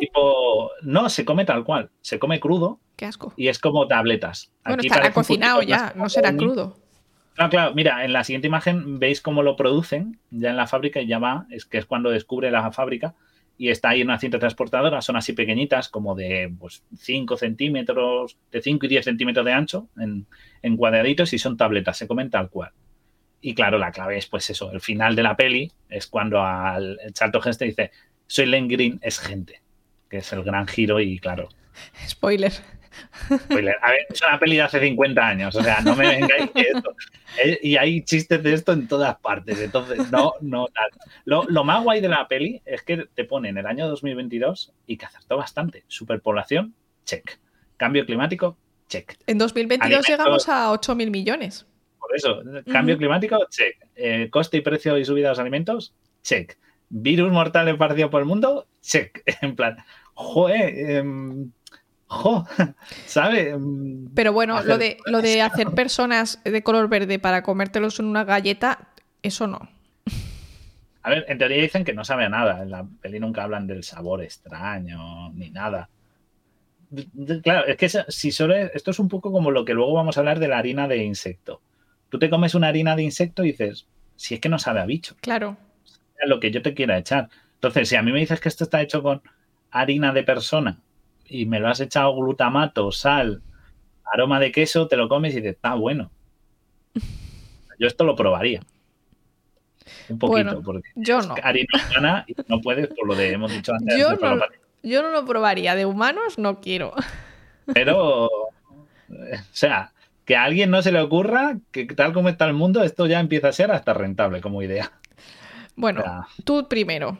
Yo no. Yo esto, esto. ¿Qué prefieres? Ay, yo... ¿Qué prefieres? ¿Comer solo Soylent Green el resto de tus días o ser Soylent Green? Yo quiero, ser, yo quiero serlo. ¿Quieres ser Soylent Green? A mí que me hagan Soylent Green, chaval. ¿Te imaginas? En plan, ¿cuál es tu última voluntad? Que mis herederos me coman. En formato Soylent. y el que no hereda. Verías tú cómo ahí se iban a poner. A ver quién tenía no. huevos de comer. En plan, ¿os lo imagináis? Mi última voluntad es ser Soylent Green y el que quiera heredar, que se coma. Eh, una, un, un, par de galletas mías. Bueno, pues más te vale acumular un poco de fortuna que si no, no va a merecer la pena. A ver, ¿verdad? No me van a creer. Acumula, acumula. A ver, si vienen, a ver, si vienen, las subs y por lo menos eh, podemos empezar el, el proceso de soylengrización. Jesucristo fue el primer Soylent Green, ¿no? Decía, este es mi cuerpo. Dios santo. Ahora, ya está, ya nos hemos ganado el odio de, todos los que sean Toda la comunidad cristiana la odiando. Comunidad cristiana agresiva. Bueno, éramos científicos, el 50% estaba asegurado de odio. Pero Ay, es verdad, ¿eh? ya no lo van a coger el clip de Jesucristo es Soylent Green, ya está. Dios mío. Vale. Bueno, pues vamos, eh, como esto no nos va a gustar y veo que no se entusiasma mucho comer humano, vamos a tomarnos una ensaladita. Venga. ¿Vale? Una ensaladita. Vamos a pasar algo más tranquilo. Unos ¿vale? tomatitos, ¿vale? una lechuguita. Nuestro querido Matt Damon, que nos está costando mucho dinero, Matt Damon. ¿Por qué? lo que cuesta? Porque siempre hay que irle a salvar. ¿Ah, Salvar sí? a Soldado Ryan, ¿quién es? Matt Damon. En El Marciano, ¿quién se pierde? Matt Damon. En Interstellar, ¿quién se pierde? Matt Damon. Joder, Matt Damon. Nos está saliendo caro. Matt Damon, quédate en casa. Es que nos sale más caro ir a buscarle, siempre le pasa algo al chico. Oye, por favor, ponerle como una correíta o algo, o por lo menos un GPS. Cuando se aleje mucho, que pite. Y viene más Damon y tú, uy, hoy no va a salir bien. Hoy va a salir así, así el plan. Espabila, Matías, por favor. Espabila, Matías. Bueno, la peli del marciano que se queda atrapado en Marte y tal, y él se dedica a cultivar tomates con su propia orina, porque puede. Ahí tenemos el tío ahí con su cultivito echando unos tomates, porque uh -huh. le apetece, le apetece unos tomates. ¿vale? Madimon tenía el antojo. Y dijo, voy a hacer uno, me apetece tomates. Y los cultiva ahí en el suelo de Marte y tal. A ver, quiero decir... Esto es posible. No. Esto es posible. No. Porque ya se ha hecho. No, no, no es posible. O sea, no hemos mandado a nadie a Marte, no hemos mandado a Matt Damon a hacer cultivar. Y no sé si Matt Damon en su tiempo libre Pero tenía un huerto. Eran patatas, Guille, porque dices tomates, ¿verdad? Él decía que tenía ketchup. No, no, él decía de tomate. Él decía tomate. Todo el mundo te está diciendo que eran patatas. Él decía que había hecho tomate. Yo tengo la idea, te, te tengo efecto Mandela en mi cabeza ahora mismo, lo juro. No lo, no lo he chequeado, ¿eh? Pero yo estoy seguro que decía tomate. Es que a mí patatas. también me sonaba patatas, ¿eh? Y mira que yo soy mala con las películas, pero a Eran ver. patatas. Lo, lo, voy a buscar ahora mismo. No lo he buscado porque lo tenía tan, tan seguro que pensaba, son tomates. Son patatas. Tomates de Martian. A ver. Fíjate. A lo mejor. No, roten, tomates, esto que lo pone muy a parir. No, no la pone muy a parir, está bastante Guille, bien. no, no, eh, son patatas. Yo he buscado patatas, y sale, sale las patatas. Ahí va. Pues juraría que, fijaos, tenía, no lo comprobado porque pensaba que eran tomates y como luego he encontrado una noticia parecida de algo que sí se ha hecho, he jurado que eran tomates, os lo juro, ¿eh? De verdad. Funado en, en día tope. Les echaba de bolsitas. Ah, pero eran patatas. Vale, eso es lo que yo tenía, gracias Nerea. Sí que, sí que es verdad, que eran patatas y luego él decía, pero le he echado ketchup. Es que yo tenía la idea de que decía ketchup. Pero le echaba... claro, el ketchup se lo llevaría de la tierra para comerlo con las patatas. Es que tiene más sentido hacer patatas que tomates, porque las patatas, a ver, no tienen licopeno y esas cosas, pero tienen mucha energía.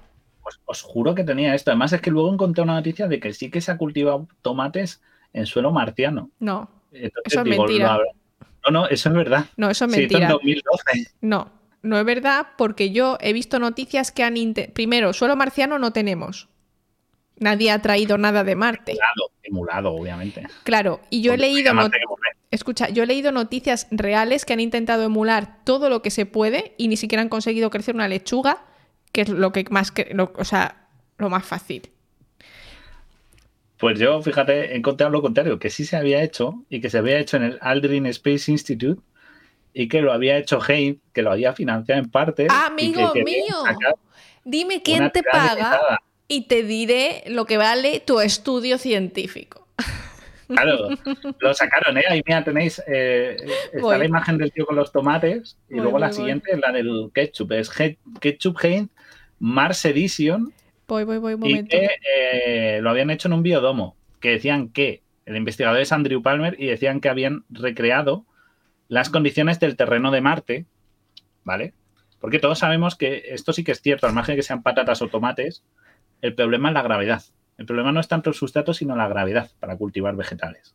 Porque nuestras plantas. El sustrato es muy importante. el sustrato es importante, obviamente. Vamos, lo es hasta en la tierra. Es decir, una mala tierra no te hace que te germine, pero en gravedad, en otra gravedad, no funciona igual porque nuestras plantas están eh, desarrolladas para soportar ciertas condiciones. Entonces, una gravedad mucho mayor o mucho menor, bueno, la de Marte no es que sea mucho menor, pero es menor, mm. puede ser significativa a la hora de que se desarrollen correctamente o que alcancen los niveles de madurez necesarios. Pero en teoría esto que nos cuentan es que eso, en el Aldrin Space Institute, pues un tal Andrew Palmer que es eh, en el Instituto Tecnológico de Florida, pues lo que hizo es que con la ayuda de los maestros de Haynes, maestros tomateros, no sé se llaman así, pues habían montado un biodomo y habían intentado emular las condiciones de Marte, del suelo de Marte, no de la atmósfera, porque la atmósfera de Marte obviamente no tal, y que habían sacado es el ketchup, así en un packaging muy flipado, que era el ketchup Haynes Mars Edition, que a mí me huele todo esto a una magufada que no te lo crees tú, y que esto es mentira. Hmm. Pero vamos, que ya te digo yo, es que estaba buscando yo la noticia esta, pero bueno, ahora mismo así rápido de improvisación no me sale. Estaba buscando en el Google. Pero eh, ya os digo yo que si hay una marca de por medio, eh, no. y, es que yo he leído bastantes, bastantes intentos, he leído yo de realmente que es que, primero, no tenemos tierra de Marte. Segundo, también súper importante la radiación. Tercero, eh, oxígeno. La única eh, opción de Marte sería cultivar en hidroponía en tierra que te lleves hidroponía. Desde aquí. Claro. Hidroponía. Y tierra. Es cultivar cuando no tienes suelo. O, o sea, te puedes llevar un poco de, de, tierra de aquí y luego empezar a mezclarlo con, con, materia orgánica sobrante, que es lo que hacía Matt Damon en The Martian. Eh, si es verdad que es necesario pues, que haya fósforo, que haya nitrógeno, que haya cosas. No sé hasta qué. Es que yo ya lo he dicho, el tema de Marte yo lo veo súper complicado. O sea, yo veo que es... Es que, es un sitio muy inhóspito, gente. Es que yo si tuviese que decir me muero en la Tierra o me voy a Marte, prefiero morirme en la Tierra, ¿eh? Os lo digo, me parece un sitio horrible para estar. No tienes que adaptarte a la gravedad ya, eso te lo ahorras. Claro. Pero, pero es verdad que esto pinta más a, a, mentirijilla y que a lo mejor es simplemente suelo normal y ellos dijeron que es marciano, pero pero vamos, que no, no, obviamente, no es, no es el equivalente y el suelo de Marte no es adaptable, ya sea por el sustrato o por la gravedad. Es que yo veo más problemas en la gravedad, fíjate, la hmm. atmósfera que en el propio Pero es que el suelo sí que tiene, pues, eh, primero, no, tiene cero materia orgánica de nada. Y segundo, al parecer tiene una acidez eh, especial, por lo menos en los pocos que hemos como analizado y demás, pero tampoco se han podido analizar muy bien, porque quiero decir, es que lo han hecho unos robots ahí arriba con unos eh, instrumentos X es que no hemos traído cosas de Marte. De hecho, estamos planeando para traer cosas de Marte. Eh, creo que en 2030 vamos a ir a buscar muestras de suelo. Entonces, lo mismo creemos que es una cosa y estos de Heinz han puesto aquí dinero para que se publique esto. es publicidad, ¿vale, gente? O sea, está muy guay, pero es publicidad. pero fíjate, será lo que digo, habrán emulado el suelo, pero vamos, que quien dice el suelo habrán cogido un puñado de tierra del, laboratorio y te han dicho, ala, esto es suelo marciano, ¿por qué? Porque lo digo yo. Habrán cogido quizá un suelo tipo así arcilloso, que son más rojizos, lo habrán secado un poco. A las fotos. Pero, no, no tiene por qué ser lo mismo, claro. si es que en el momento en que la gravedad es distinta, ya no puedes emularlo. Pero la NASA sí que hace estas cosas bien y ha hecho lechuga en gravedad cero, que esta sí que se ha hecho en, en gravedad cero, de verdad. Sí, sí. Por lo menos si no podemos echarle tomate ni patata a la ensalada. Vaya cagada ¿eh? Ahora ya me vais, a, me vais a hacer volver a hacerme ver la peli solo para recargar el recuerdo, ¿sabes? Eso es, por Dios, si no, Guille, toda la vida pensando en tomates de Marte. Ahí, tomate, os juro que tenía, y además es que lo tengo apuntado desde, desde la semana pasada, del lunes, lo tengo en la lista, me hizo una lista de platos así en plan brainstorm y tenía tomates de Demarcian. O sea, es que lo tenía apuntado tal cual, ni me lo planteé porque lo tenía 100% seguro en mi mente. Es como que la realidad ha sido alterada en tus neuronas. Claro, es el efecto Mandela ese, ¿no? El de, según la mente ve una realidad en mi mente, eso, Demarcian tomates. Eso pasa muchísimo cuando tú eh, recuerdas cosas, eh, por ejemplo, una conversación que has tenido con alguien, a lo mejor una discusión, o cuando hiciste, yo que sé, una presentación y demás, cambias cosas totalmente. O sea, está demostrado que es sin querer, lo hacemos sin querer y cambiamos cosas y nuestra mente está 100% segura de que yo dije esto y luego tú respondiste esto y luego, y luego alguien hizo no sé qué y luego se cerró la puerta. Te lo inventas. O sea, tu cerebro se lo inventa. Es súper Mi cerebro me la ha jugado totalmente. Estaba además súper súper seguro de que, de que era eso. Pues bueno, ya sabéis, el que tiene boca se equivoca. Por eso eh, no me voy a equivocar porque esta lechuga así, además tengo fotos, así que esto es seguro. eh, que es lo que ha hecho a NASA, ¿no? Que cultivó en la Estación Espacial lechuga. Sí, ha cultivado cositas. Es que claro, la lechuga es muy fácil de crecer en hidroponía, es decir, solo con agua sin tierra.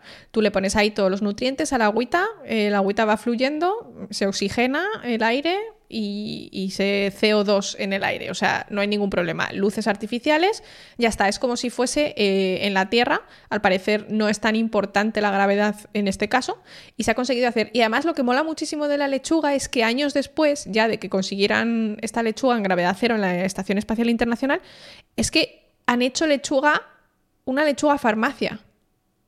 Mira, ahí tenemos la foto en la estación para que, aquí parece un poco más como montado de mentira, pero ahí los veis sí, sí. con la lechuguita ahí al astronauta, ahí tan feliz.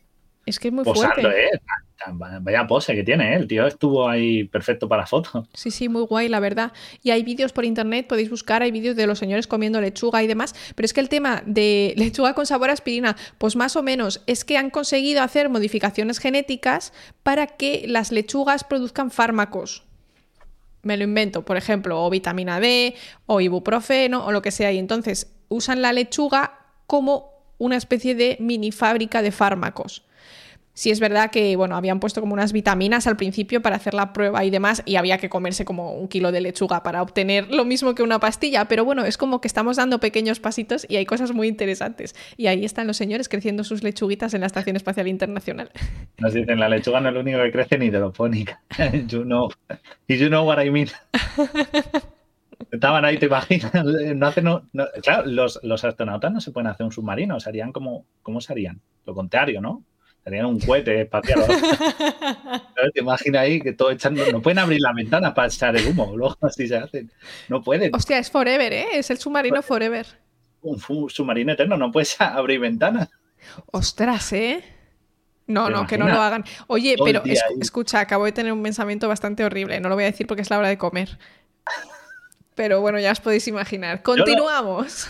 Continuamos. Lo que sí he visto es que de estas, lo más curioso de esta lechuga, aparte de su posible uso, es una cosa que se dieron cuenta, pues yo, yo luego me fijé en la parte microbiológica, y es que por lo visto, estas analizaron varios lotes que tenían y se dieron cuenta Es verdad. ¿vale? Comparada con lechugas de la tierra. O sea, dijeron misma variedad, misma especie, mismo tiempo de crecimiento. Vamos a compararlas a ver si cambia el valor nutricional o hay algo extraño. Sí. En plan, eh, no solo por la hidroponía, sino por la gravedad. Claro, claro.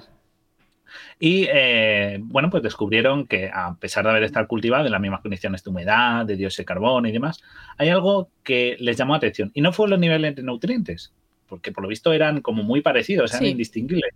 Lo curioso es que los niveles en, en las plantas del espacio había mucho más microbiota que en las plantas terrestres. Es decir, las plantas tienen microorganismos. ¿vale?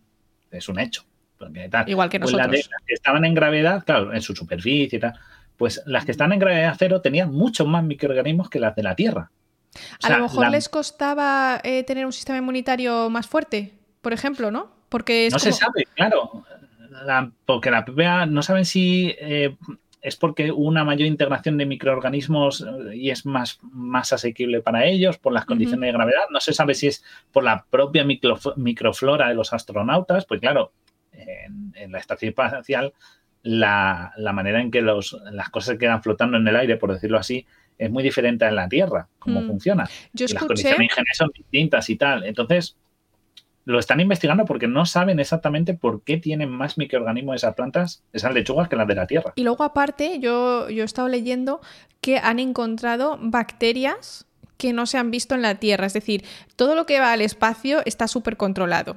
¿Vale? Es muy raro que algo se nos cuele y más cosas que no conocemos. Se cree que por la radiación que hay allí, etcétera, por todos los experimentos que están haciendo en plan de placa, placa de Petri en placa de Petri, los microorganismos que hay allí tienen una presión evolutiva distinta a la que tienen en la Tierra.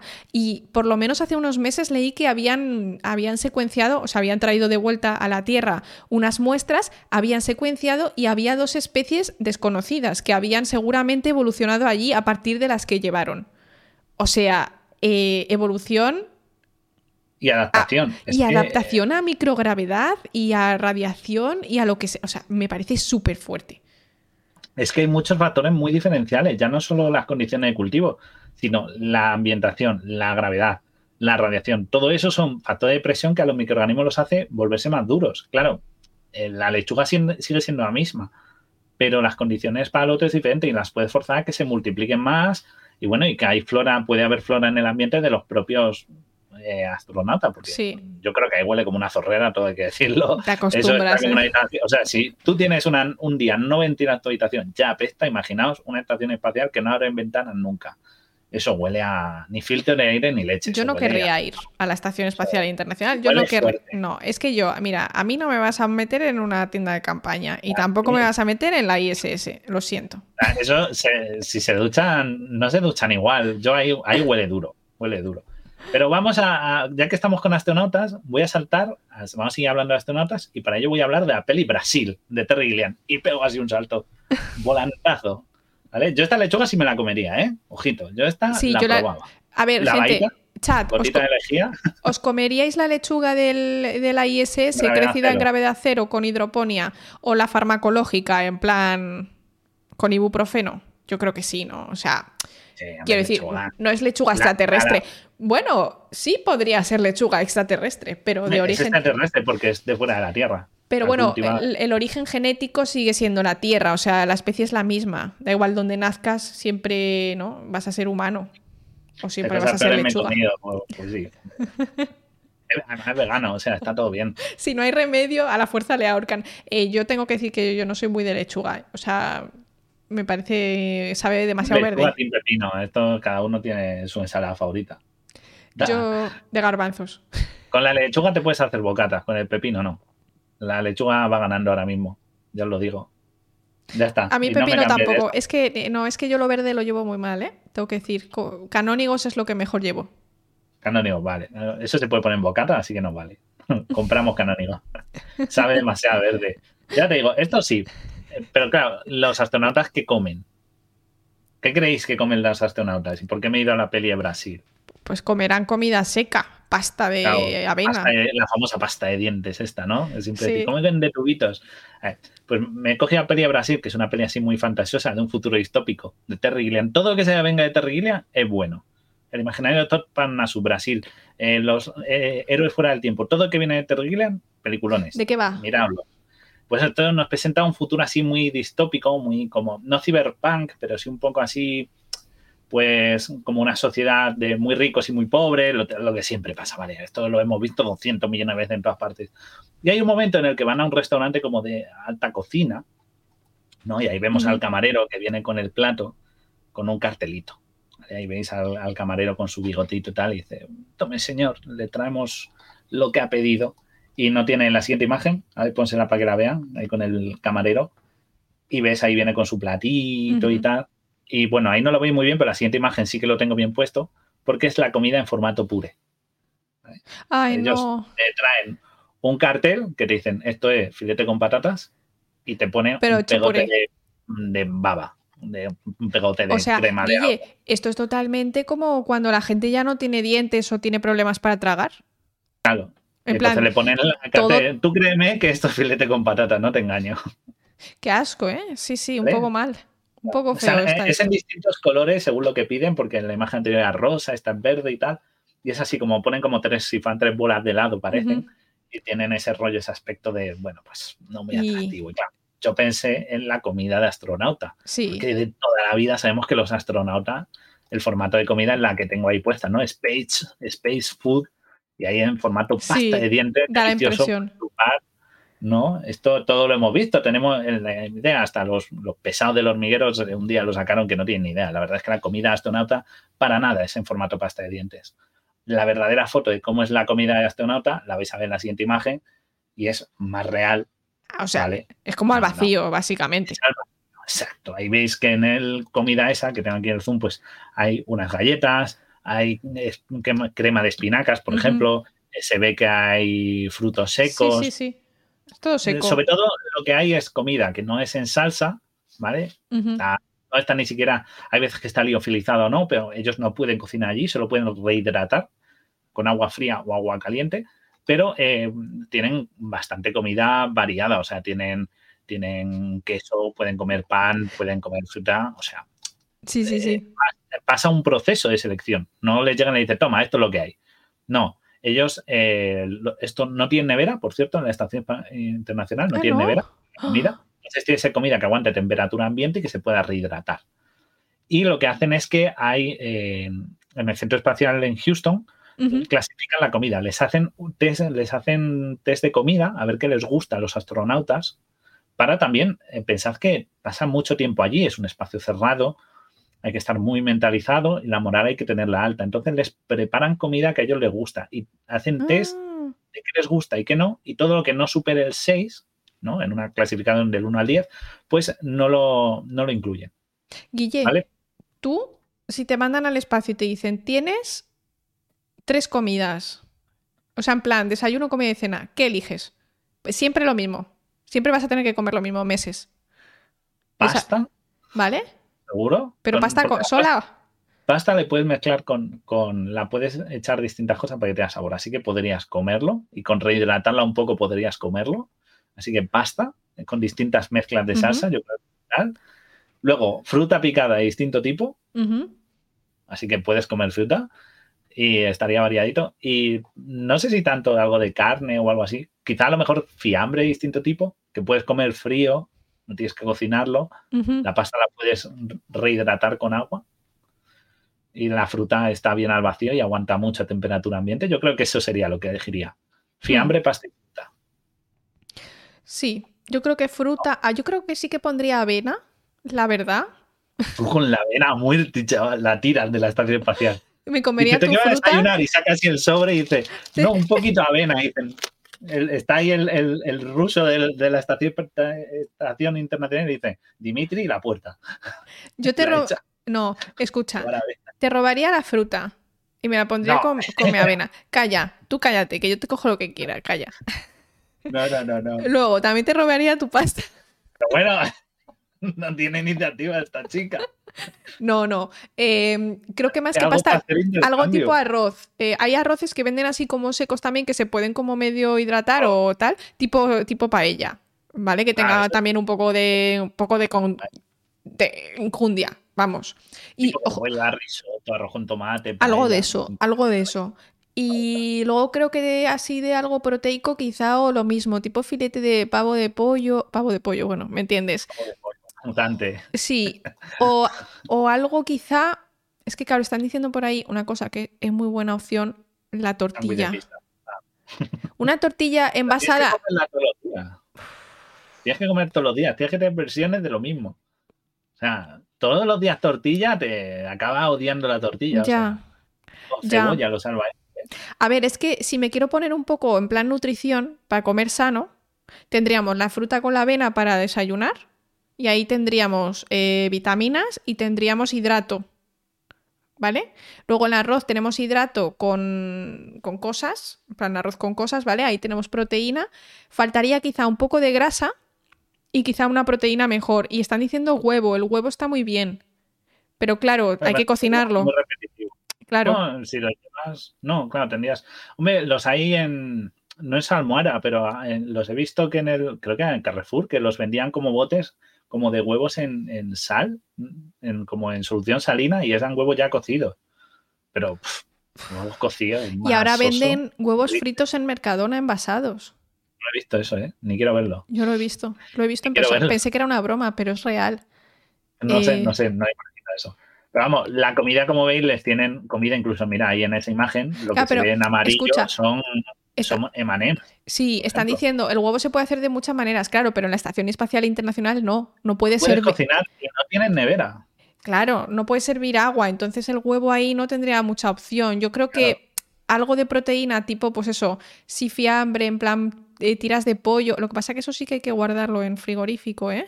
El fiambre. Claro, o mejor salada, carne eh. salazón. Ya, pero es que eso también te da mucha sed, que también al final si tienes que ir mucho más al baño, porque sabes que también hay que pensar en esas cosas. Quiero decir... Está ahí el agua. ¿No os ha pasado que cuando vais a un antro, por ejemplo, a una discoteca, yo bebo menos para no tener que ir tanto al baño? Porque son asquerosos los baños. Pues sería igual, en plan, si cada vez que tienes que ir al baño tienes que mear en gravedad cero, mm, yo evito la hidratación excesiva, no vaya a ser ejemplo, mira, para que veáis ahí que, lo, para que si no leéis en chiquito, por ejemplo, tienen anacardos. Sí. Todo seco. Eso está, podría ser una buena alternativa de proteína. Anacardos está bien, sí. Qué ricos, ¿eh? Luego tienen beef patty. O sea, en mi pueblo, filete ruso de toda la vida. Eh, trail mix, que es como frutos secos y fruta seca, de eso de tipo el platanito y tal. Eh, lo pone, curiosamente lo pone en inglés y en ruso. Y pone, por ejemplo, crema de espinacas, así como parece una bechamel con espinacas. Sí, esa no me parece Galletas, eh, estos cacahuetes cubiertos de caramelo, o sea, eh, manem de toda la vida. Oye, qué pocas, qué pocas galletas. Esas galletas me duran un segundo. o sea. Y luego pone cheddar cheese spread, eh, como debe ser como para untar, como queso para untar. Sí. Y beef stick pone. También tienen beef stick y orange ade, que no sé lo que debe ser. Vale, esto es filete. Esto es un filete, lo negro. Sí. Y luego está el beef patty, eso es una hamburguesa de toda la vida. Sí, esa es la hamburguesa de toda la vida, filete ruso. Pero les dan como muy poca comida, ¿no?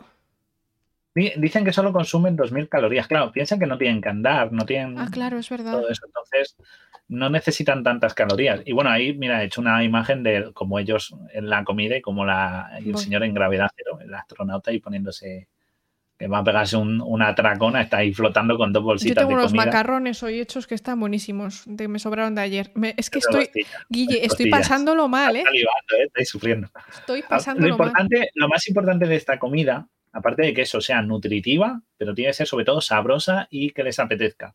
Para mantener la moral. Es que lo decía Napoleón, mantener bien alimentadas a las tropas es importante. Entonces, eso es clave para ellos. Mucha, no tanto el valor nutricional, porque no tienen comida súper específica, sino más bien eso, que sea variada y entretenida para ellos. Sí. Y que no se pueda dispersar. Entonces, No, dice Aida que hacen dos horas de ejercicio, pero es para suplir un poco lo, que no pueden hacer. No es, lo, que, lo mismo que tú haces. Entonces, eh, no necesitan tanto como un militar, por ejemplo, que se está moviendo, haciendo marcha, ¿sabes? Que está más activo físicamente. Ellos hacen un mínimo para que cuando lleguen no sean gelatinas cuando vuelvan a la Tierra, pero no es la misma carga física que, esto. Es más casi lo que tú haces al diario con andar y moverte. Ese es el ejercicio que ellos hacen. Lo importante de todo lo que consumen es que sean objetos que no se puedan fragmentar en trozos pequeños. Entonces, lo que hizo Homer, ahí cuando va al espacio, el capítulo ese que hay toda la, la foto comiendo patatas, pues una bolsa de patatas no es factible. No. Porque se hacen muchos cachitos pequeños, pueden ensuciar, entonces cosas que produzcan migas y tal. Y esas galletas, mm, créeme que sean galletas más pastosas de lo que crees para que no se hagan miguitas. Ya. Oye, pero claro, toda la comida súper seca para pasarla, uff, ¿solo beben agua o tienen también...? No, tienen agua, no tienen más. Tienen agua fría y caliente para rehidratar. Pero tendrán café. El café sí, claro, el café podían beber. Claro, café sí. Pero, no, leche no, no. No, leche no he visto nada. Mira a ver si puedo la broma de la leche y no. A ver, la leche no hace falta frigorífico en realidad, porque si lo pones en trocitos pequeños, los, lo que son como los de Milhouse, la leche de rata de Milhouse, esa no hace falta guardarla si la tienes pasteurizada. leche en polvo. Leche en polvo, buena idea. O sea, idea, claro, como el café. Claro, pero el agua, yo lo he visto, beben también como de como con pajita, o sea, en unas bolsas. No pueden beber agua de un vaso. ¿Ves la bolsa de la derecha? Que tiene como una pajita. Sí. Es, de ese tipo. Entonces, a lo mejor tiene una llena de, de, polvos, la conectan al agua, la llenan, la sacuden y ya tienen el líquido hecho. La bebida de leche o de café. Como bueno es agua caliente, pues se lo toman ahí a temperatura. Ostras, ¿eh? yo, como, yo esto me gustaría, a ver, no es que me gustaría probarlo, es que esto es comida que comemos a diario. Anacardos, anacardos, filete ruso, por filete ruso. Pero no creo que esté tan rica como normal. O sea, quiero decir. Tampoco me, o sea, quiero decir, no me parece un menú como, buah, es que es comida normal, ¿sabes? Sí, o sea, lo único que no está tan rica, yo creo, ya más eh, la textura. la digestión ahí, el reflujo. Eso es importante, ¿eh, gente? Eh, claro. Te va para arriba fácilmente. Da igual que te ponga boca abajo. Tendrán que girar un rato para hacer. Como alguien tenga acidez, la va a pasar chunguísima en gravedad. no, es verdad, ¿eh? Es cierto. Nos quedan, después de esto, nos queda un huequecito para un posterecito, una gelatina. Mira, después de la de Homer, una gelatinita nos comemos de postre. ¿Esto qué es? Ya, peli, ¿alguien la ha visto esta imagen? A ver, ¿Alguien, reconoce un, es como una especie de rejilla, un horno? Y está saliendo algunos bloques de gelatina. Ah, es gelatina. Ahí lo sabe, el tren, el tren, muy bien, muy bien. wow, los polizones. No, no, no, Snowpiercer, es verdad, Snowpiercer o Snowpiercer, no me acuerdo si acaba de derrotar. Es una historia de un futuro en el que el cambio climático ha sido muy bestia, había una nevada brutal y la peña vive en un tren que recorre el mundo no tiene mucho sentido. no tiene mucho sentido, no es sostenible por ninguna parte. Pero bueno, la idea es que hay un tren y el vagón de cola, en el de cabeza están los ricos y en el de cola los muy pobres. Y los, de los pobres solo comen eso, esas barritas de gelatina. Qué asco, pobrecitos. Que son así negras, que es como todo en uno. Y cuando avanzan un poco en el tren, porque hay historias que van avanzando en el tren, de esa no os cuento nada porque os recomiendo que la veáis, porque es súper curiosa la idea y tiene unas imágenes y una escena muy fuertes, pero al principio de la peli, cuando deciden avanzar en el tren, descubren que la gelatina está hecha de... Chan, chan, chan, chan. Siguiente imagen que tenemos ahí. ¿Es Soylent Green? Mejor que Soylent Green. De cucas. No. De cucas. Es una pasta hecha de cucas. No, no van... Eh, es eso. E-, ellos... Eh, no huyen del sol, lo que hacen es como intentar seguir eh, moviéndose para que no se, congele. claro. Y, descubren que hay un momento en que descubren que la gelatina está hecha de cucas, de cucarachas. Qué rico, qué, qué maravilloso para la hora de comer, Guillermo.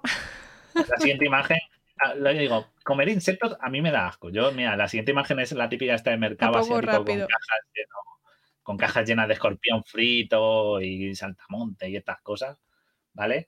Que, que esto. Pero, a ver, tenemos que asumir mm. que los insectos ya están aquí. Sí, bueno, sí, siempre han estado, pero ya no los vamos a comer. Exacto. En muchos países se come. La EFSA lo tiene aprobado. Es más, eh, son muy baratos de cultivar en granjas. Se, estaba rumoreando de que en España, me habían dicho otro día, que eh, se estaban agotando las licencias para tener granjas de insectos. La gente quiere ver, claro. Y es que además es súper interesante porque hasta ahora el tema de la, de la proteína esta de, insectos venía de fuera. Entonces, claro, si tú dices, no, es que yo quiero comer proteína de insectos porque es mejor para el medio ambiente, pero claro, te la importas de China, no tiene mucho sentido. Ahora, si están creciendo estas cosas de insectos al lado de tu casa, es muy barato de crecer, es muy barato de producir, porque al final es hacer mm, trizas eh, a estos bichos y, hacerlo harina y barritas o lo que quieras. La verdad es que es una muy buena opción. Ahora, tendremos que acostumbrarnos. O sea, llevará un tiempo, entiendo, pero bueno, si es barato y es de buena calidad, pues eh, funcionará. La ESAN, que es la Asociación Española, o sea, perdón, la Agencia Española de Seguridad Alimentaria, y nutrición, pues eh, ha dicho que es un producto totalmente consumible siempre y cuando, pues, al igual que no, con carne, con verduras o con cualquier otro producto, cumpla las medidas eh, sanitarias de higiene y limpieza y de seguridad microbiológica para el consumo humano. Entonces, es un producto tal eh, en España eh, hay varias especies eh, que están permitidas, no todo está permitido, es decir, no puedes comerte una tarántula, eso no va a pasar. Hay unas especies como consideradas aptas, ya sea por su crianza, por su seguridad, porque no sean venenosas. Y por favor. actualmente se tiene las larvas de escarabajo del estiércol, ¿vale? De que, lo que se ve, bueno, que son unas larvas así, pequeñitas y tal. También el tenebrio molitor, que es el gusano de la harina, eh, que, es el escarabajo, el, del molitor. Eh, luego la locusta migratoria o la langosta migratoria, o sea, el saltamonte. Tipo saltamonte, sí. Y la cheta domenicus, que es el grillo doméstico. Todo esto se permite que se consuma tanto en formato congelado, desecado o en polvo. ¿Vale? Desecado sería, pues, pues eso, que te comes al bicho entero, o en harina. Yo he comido barritas energéticas de molitor. ¿Y qué tal? Pues como una barrita normal. Claro. Yo te la doy y te la cuelo. Yo lo único que veo es. Eh, tienen bastante proteína, ¿vale? Pero te hacen la comparación de la proteína con, por ejemplo, con la carne. ¿no? Te dicen, tiene más proteína. Proteína estándar, ¿no? que tenemos siempre. Claro, te dicen, tiene más proteína que la carne. Claro, pero sí es verdad que la carne tiene eh, mucho líquido, tiene mucha agua. Entonces, obviamente, por peso, va a tener menos proteína la carne. Y también hay que pensar en otra cosa, no digo que haya que comer carne, o sea, no digo que sea así, digo que las comparaciones a veces tienen que hacerse de una manera mucho más eh, pensando en realmente cómo se va a consumir este producto. Tú no te puedes comer la misma cantidad de harina de insecto, de proteína, que te comes a lo mejor en un filete porque pues, te tendrías que hacer pues un pan. Quiero decir que el tipo de consumo es distinto. Es igual que tú cuando te vas a hacer vegetariano no puedes consumir, no puedes cambiar la carne por pasta, tendrás que cambiar la carne por legumbres, ¿no? O por, semillas o algo que te aporte, claro. Exacto. Entonces, depende de cómo se pueda consumir esta harina o estos insectos, tiene sentido compararlo con un filete, pero no es como, vale, pues ahora en vez de un filete con patatas me como un plato así de grande lleno de, de insectos con patatas, porque me parece como que no es muy útil a la hora de sustituir ciertos platos y que puedes sustituir es proteína, es bueno, pero todavía no le veo el, uso más como de diario. ¿Sabes? Lo, veo muchísimo genial. Productos enriquecidos. Claro, y lo veo súper bien para picar. En plan, te haces unas, unas tostaditas, te haces eh, unas. Eh, para picar, ¿no? Como los. No, como me contaste, harinas que sean ricas en proteínas para, pues, fuente adicional, ¿no? De estas. No, que no, no pensemos en las harinas para ponerse tocho del gimnasio, sino harinas de estas que se recomiendan, que se pueden comer y se pueden incluir en la dieta, como me contaste, ¿no?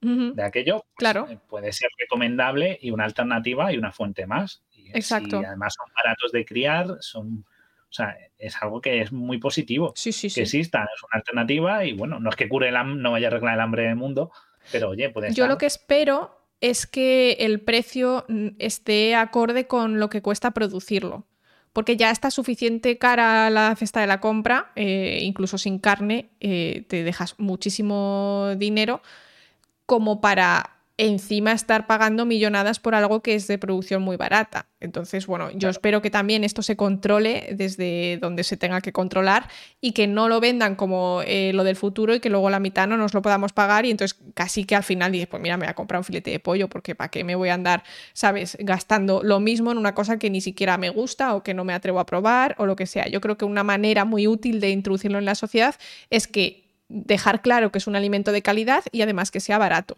ya que es barato de producir, ya que medioambientalmente es muy barato y si lo puedes crecer en cercanías, que lo puedes hacer mejor todavía, pues coño, que no lo pague el consumidor.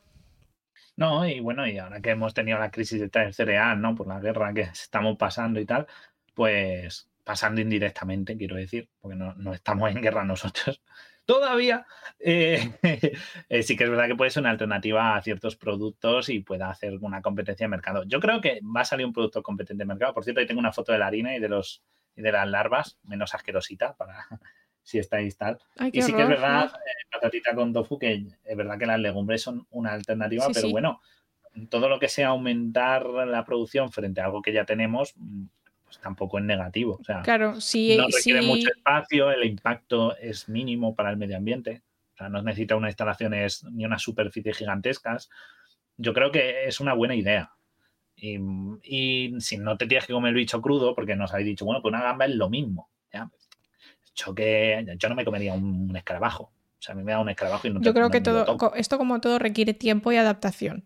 Pero a mí me dices, estas galletas están hechas con harina, porque esto yo las probé en un concurso. Hubo un concurso en que participé, el tercer premio con dos amigos, que era de innovación alimentaria a nivel nacional, y yo presenté hidromiel. O sea, nuestro equipo presentó hidromiel, un proyecto de cómo la hidromiel era una nueva alternativa, una nueva bebida alcohólica, fácil de producir, barata y tal. Y nos ganaron eh, unas chicas que tenían un laboratorio entero para hacer un, un ¿cómo se dice? Un... Ay, esto, esto que es un brownie, no, bueno, un bizcochito que se, eran nuevos polvos que tú echabas en una taza, echabas agua, lo metías al micro y te salía un bizcocho de algas. Ah, ¿Vale? De algas. Eh, eh, claro, eh, pero ¿qué pasa? Que, me lo voy a buscar para que vean la foto de mí hace un montón de años, ¿vale? Para que, es de vergüenza, pero no, no estaba tan mal, estaba incluso mejor. Bueno, ahora lo juzgaremos. Ganaron, esas, las de Begibo, porque eh, era su producto, porque era la idea de que su producto, estoy buscando, aquí está, aquí está, tengo el link, fijaos. Ay Dios, cuánto A ver, pásalo al chat, que lo abro. A ver, si está aquí la imagen, a ver con, fotos. Es que no sé por qué, no me salen fotos, un momento, que no las cargan las fotos. Ay, qué más chunga. Espera, que la tengo aquí, la tengo aquí. Bueno, pues la idea era esa, que presentaron presentaron este producto y al que ganó. Y otros de los que presentaron, pues utilizaban la idea del el, Prom Molitor como, como ingrediente de unas barritas. pues, no sale la foto, tío, no sé por qué. Voy a buscar aquí. Bueno, da igual. Avancemos, que si no, no comemos hoy.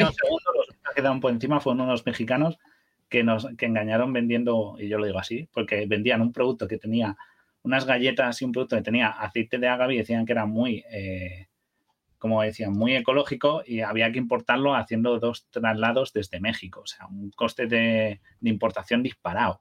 Eso también es muy importante, claro. bueno, aquí lo teníamos y fuimos tercer premio y era Triskel Hidromiel y quedó muy chulo. Lo que pasa es que han borrado las fotos, están en la, web, pero, solo se ve. A lo mejor no, salías tan bien. lo pongo, mira, lo pongo aquí para que, para que lo veáis el tag en el chat, pero es que no están cargadas las imágenes ninguno. O sea, debe ser que la han borrado el historial o lo que sea y no ah, puede ser, sí. Pero... Bueno, pues no nos quedamos sin foto de Guille de joven. Sí, además de hace bastante años, pero las no se ven en esto, pero bueno. Y se celebra todos los años y moló la experiencia y lo probé y no fue para tanto. Y he probado sal con trozos de grillo, con trozos de chapulín, en una feria alimentaria que fui y había un mexicano que vendía ese producto. Y a ver, era sal. Era típica sal para echar eh, una sal especial, pero no se notaba el grillo ni nada. que ni se distinguía. súper chiquitito. Es que tampoco creo que tengan como un sabor, a no ser que hagas solo comerte directamente una pasta de eso, no sé si tienen mucho sabor. Realmente son, como están secos, ¿no? O sea, es como la harina. Cuando comes harina tiene un poco de sabor, pero hasta que no la hidratas y le pones un poco de sal y un poco de cosa, pues tampoco te sabe, quiero decir, es harina, ¿no? Está ahí reseco y ya está. Claro. Buscaré la foto, porque yo sí ya tengo mi disco duro, así que la subiré a Twitter y así os reí un rato, para que veáis que no es trola. Que, bueno, y un postrecito, si no os apetece la gelatina de cucaracha, porque estáis... No, por favor. Mi favorito. Voy a hacer una mención solo de Warhammer 40.000 y es que en Warhammer 40.000 existen los chupachuses. ¿Vale? Lo llaman palitos de glucosa. Qué rico. que mantuvo a la humanidad en tierra alimentada. Es más, la frase dice, en filas inmensas de espera ciertas personas pasan sus vidas. Algunos duermen allí, mientras que vendedores de pastas de hígado sintéticas, que no pinta muy agradable, de glucosa en palito, de opción, chupachuses, y de agua se encargan del aprovisionamiento. O sea, existen los chupachuses en el universo de Warhammer 40.000. Esto es lore. Esto es oficial. Qué bueno, ¿eh? Y además tiene distintos sabores o no? viendo cómo está el Warhammer 40.000, la gracia es que no esté hecho con gente. Me encanta la marca Chupachups, tengo que decir, que es española, por cierto, ¿no? Pero el invento no es español. Bueno, da igual, la marca es española. ¿Cuál es ¿eh? tu sabor favorito? El, de Lima. El, mío, el de fresa en nata. Eh, es que los de crema a mí me tiran. están buenísimos, chaval. Me pues, encantan. Pues sí, el chupachups es del 58 y es un invento eh, un señor que era Enrique Bernard que era confitero, y bueno, se le ocurrió ponerle una bola de azúcar y un palito. Pero el, invento del ah, palo con un dulce para chupar está buscando y se remonta hasta el medievo. Ostras. O sea, que no a es invento español. Pero quiero decir, es que tampoco es tan. Eh, no es una ingeniería, es un palo con azúcar. Dice que era el medievo porque los nobles comían dulce y para no mancharse les hacían unos dulces en un palito y tal. Incluso se asocia a que eh, tiene la palabra lollipop, puede venir del romaní, de las manzanas dulces de los gitanos que se llaman lolifaba. What? Entonces, viene de puede venir de ahí y se remonta al año 1784. O sea, el invento de estos chupachups español no. La marca chupachups y de la forma de la bolita con el palito puede ser española. Pero el concepto del lollipop en teoría está datado de 1908 oficialmente, como un invento inglés. Bueno, pero eso es distinto, eso es como en plan, mira, es yo... una tontería que me he metido yo a buscar porque me aburre. No, no, no, o sea, esto es en plan, voy a registrar una cosa que ya existe porque nadie la tiene registrada, pero no es porque la hayas inventado tú. incluso hay quien dice que se inventó en la Guerra Civil Americana, o sea, que no se tiene una autoría fija de dónde vienen las piruletas y los chupachuses. Esto no es muy científico, pero que lo sepáis que me llamó la atención de que tiene un origen muy antiguo. O sea, que no se sabe exactamente cuándo fue la primera, la primera piruleta o chupachute de la historia. Vale, y ya hemos comido, echamos la tarde, nos vamos al cine, yo me voy al cine esta tarde y tal, y luego hay que cenar. Y por la noche, pues da mucha pereza. Sí, algo rápido, ¿no? Y, no te vas a poner a cocinar. Llega y dice algo rápido, o estás por ahí con los amigos y dices, vamos a pillar algo, vamos a hacer un Uber o algo, un globo. Y dices, bueno, vamos a pedir. globo no, lo, otro. Es que yo no pido de estas marcas, entonces yo no sé, yo no tengo estas. Pero bueno, y puedes pedir, pues como en el, puedes hacer algo rápido, como hace en el quinto elemento, que yo no me acordaba y me la recordaron. Esta es una que me recordaron. Dice, la fregona, la fregona, yo tampoco creo que sea un invento español, ¿eh? Yo creo que también es que ponerle un palo o un trapo, o sea, a nadie se le ocurrió. La cosa es que la fregona per se, como la conocemos, se patentara, pero yo creo que puede ser. Fregona hace mucho, digo yo. Bueno, pues la peli, el quinto elemento, peli maravillosa. ¿Vale? Esta si no la has visto, no por, por cierto, Guille, eh, ¿sabes que Bruce Willis ya ha dicho su familia que tiene demencia eh, frontal? O sea, bastante grave, o sea que el pobrecillo pues ya... Se nos va un grande. Sí, eh, he, leído por ahí que de media son seis años desde el diagnóstico o algo así, así que una pena, la verdad. un actorazo, ¿eh? Sí. Miradlo en Luz de Luna. Bruce Willis en Luz de Luna, en comedia romántica, increíble. Sí. Es una serie antigua de detectives y tal. Miradla, que os va a gustar mucho. Es de esta época ochentera loca que tuvieron muchos actores. Pero bueno, eh, la peli está, quinto elemento. No voy a contar nada, pero lo que hay curioso, hay una escena que dura muy poquito, que pasa casi nada, que es la siguiente imagen que la chica esta, Liru, quiere comer y coge un cuenco y mete una pastilla. La mete al micro, ahí como veis, está metiendo, dice chicken, pues como no sabe todavía hablar, pues pues eh, dice chicken tal, lo mete al microondas y cuando lo saca, pues tiene un maravilloso pollo asado completo. Qué rico, así de, pastilla. En, plan, con su todo, ¿eh? con su vegetales y todo ahí acompañando. Esto, mira, Amparo Pablo veía de adolescente Luz de Luna, te lo digo yo. Yo me, yo me la he visto, es muy divertida si la veis. Y, bueno, volviendo a esto, eh, un pollo, esto es imposible, o sea. No, no. Una pastilla, no. Por mucho que haya comida liofilizada, mira, el volumen seco es el volumen seco. Escucha, cuando tú quitas el líquido de las cosas, de la carne, o sea, te sale una momia, ¿vale? Entonces, como mucho, podrías. Pero tú podrías tener como mucho de un pollo, un pollo seco, tamaño, o sea, un poco más pequeño que, una, que un pollo seco, pero estilo momia. Si está liofilizado, no sale en forma de pollo. O sea, sale como una pasta o como lo que sea. ¿no? Es que es una locura. ¿eh? Las cápsulas de diamante se soluciona todo, es verdad, pero estas no son cápsulas. Esto, lo mismo pasa con Regreso al Futuro. ¿Quién no recuerda esa famosa pizza de Regreso al Futuro? Ahí la tengo. A ver, voy. La foto que es una pizzita. Dice, chicos, he, traído pizza en Regreso al Futuro 2. Y van con una bolsita pequeñita, pequeñita, y la abren y ponen un, mini disco. Ahí, está, ¿no? Perdón, este es el pollo. Estaba yo a lo mío. En la siguiente, en la, y lo ponen en una máquina que pone, que es marca Black and Decker, que me hace gracia de hacer taladros a hacer hornos y sacan en un minuto así la pizza rehidratada entera, no reconstituida, que es una pizza tamaño normal ahí con su peperoni y su pimiento.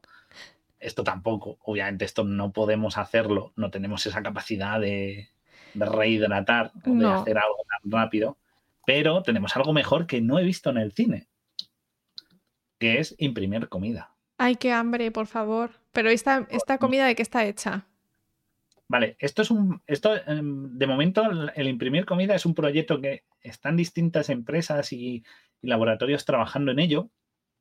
Eh, y lo que consiste es en una serie de pastas que tú pones en el equipo y bueno, pues como ya soy como una impresora digital 3D o si no lo habéis usado nunca, yo sí porque me, me imprimen miniaturas y, mierda de ese tipo, así que yo, yo sí que he trabajado bastante, pues tú lo que haces es eh, darle un modelo 3D al programa y la impresora pues te imprime lo que le das en 3D. ¿Es Soylent Green?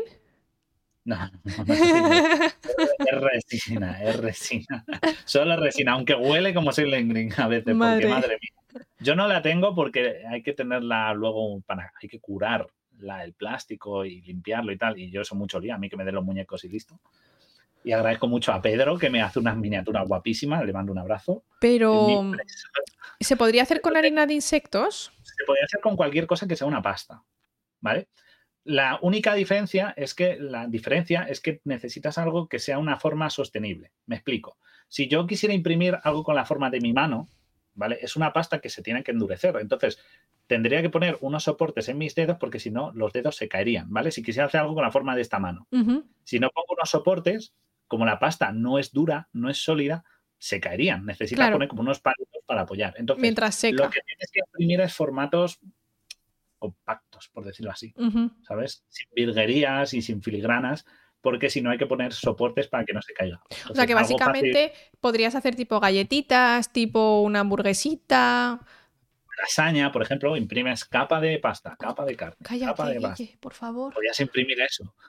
Lo el, logro ahora, y lo que se está trabajando muy fuerte en ello, ¿vale? Para estos Ready Tweet, es, eh, ya se ha superado el... Mira, la siguiente imagen, os enseño un ejemplo de una máquina de estas. ya, estamos con el ¿eh? Esto, es una máquina. Los sabores. ahí pones los productos que vas a usar.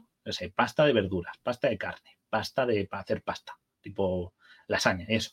Tú lo pones ahí, veis que tienen como unas resistencias alrededor que son para calentar, ¿vale? El producto, ¿ok? Es un serpentín y lo que hace es calentar la pasta para que cuando inyectes salga calentito. Y es como una grúa. La grúa se va moviendo sí, sí, adelante, atrás, en el eje X y en el eje Y, y va, y Z, pues aquí sería en 3D. Y lo que hace es ir dándola, inyectando el, esto. Y el cabezal va cambiando según el producto que vayas queriendo poner. Entonces, se puede hacer productos, se puede hacer productos de un tamaño más o menos asequible, es decir, no puedes imprimir un cerdo entero, asado, ¿vale? Pero si puedes un plato de lasaña, podrías imprimirlo sin problema.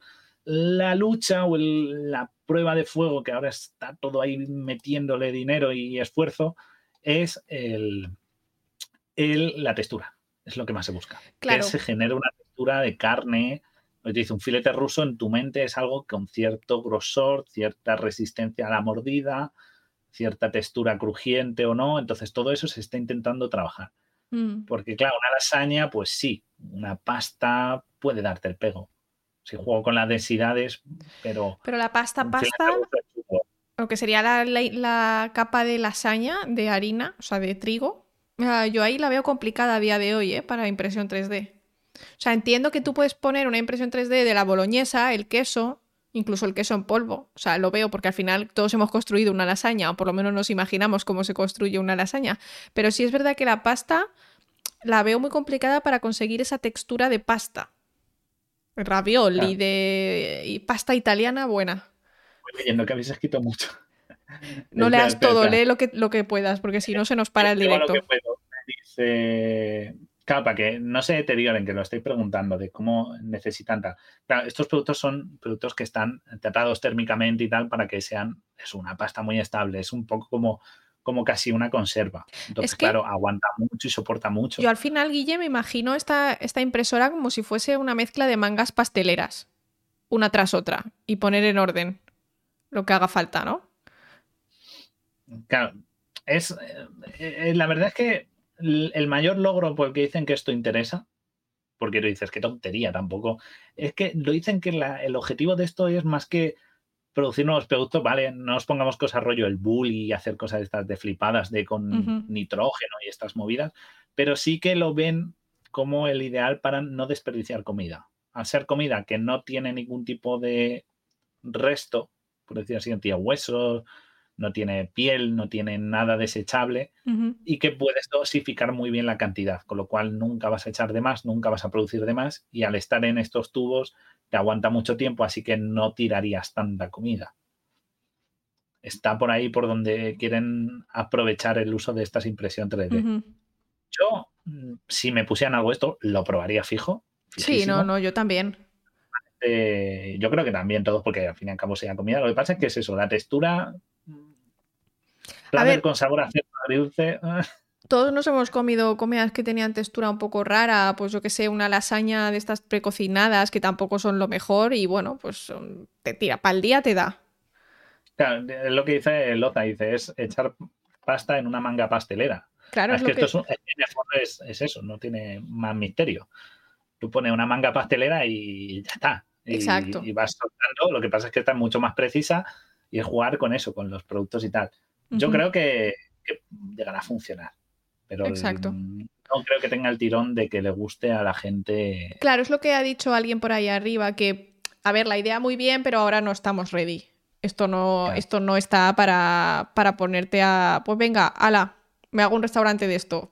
es que no, va a estar más rico. Algunos restaurantes lo han intentado incorporar, pero claro, cosas como la textura es muy... Y la carne, sobre todo, están viendo que la carne y las texturas crujientes son las que más a prueba están poniendo. También te digo, puede ser como un... un no hay que pensarlo, esto también lo podemos pensar como un instrumento de cocina más, no tanto como un sustituto a, mm, sino puede un ser, sí. Claro, porque dices, bueno, pues a lo mejor necesito una base para un pastel o para una lasaña. ¿Sabes para lo que podría ser bastante guay? Eh, la típica persona que no le gusta cocinar, que, que, tiene, por ejemplo, la Thermomix, no que la Thermomix es como que es una especie, no es un robot de cocina per se que te hace todo, pero te ayuda mucho, ¿no? Entonces, puedes cocinar cosas relativamente complejas con poca experiencia, ¿no? O pocas ganas, por decirlo de alguna manera. Pues a lo mejor podría incorporarse algo así a la Thermomix, ¿no? Voy a estornudar. Jesús. Ya está. Ay, Guille, si estornudo hablas, para que no se quede. No, vale, vale. quería que la gente disfrutara tú esto. Estaba aprovechando a leer mientras te estabas muriendo en un estornudo. Eh, ve, que me, Hermes dice que para la problemática no es que cómo se hace la comida, sino que se trata mal. Y es verdad que el desperdicio yo creo que se desperdiciaría igual.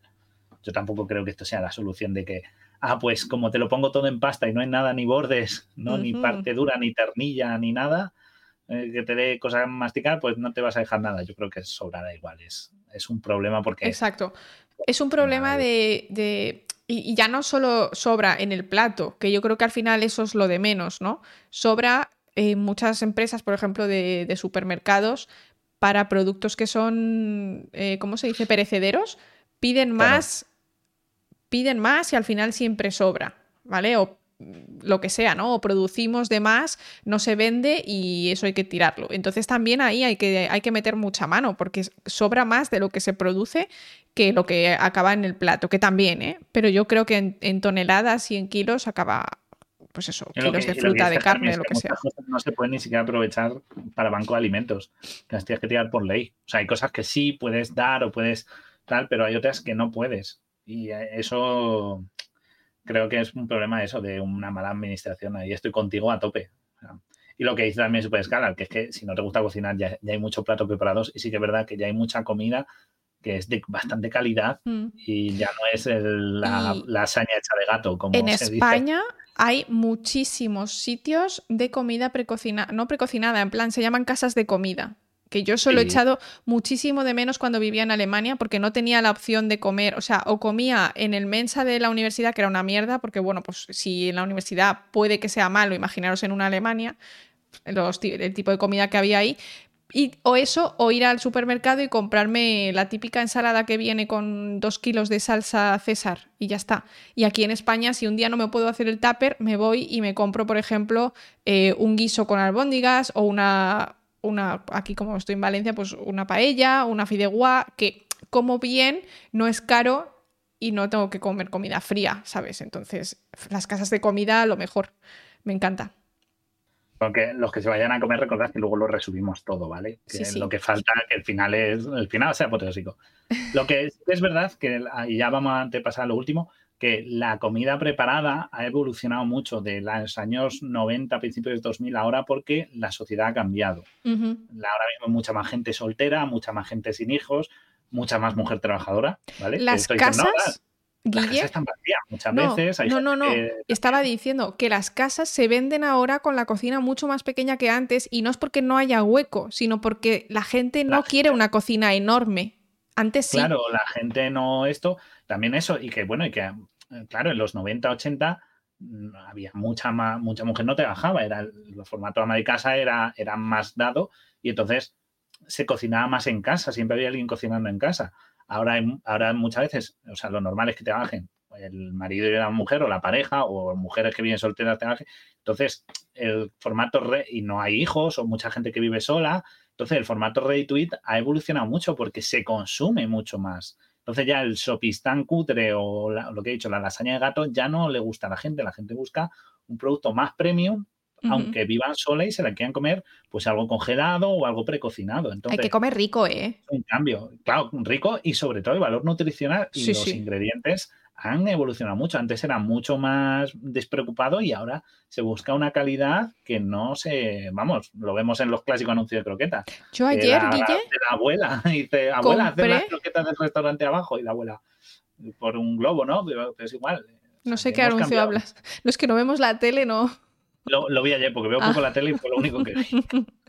no, que iba a decir que yo ayer encontré un producto que era cochinita pibil, que es uno de los ingredientes para rellenar tacos y tenía súper buenos ingredientes y estaba súper rico.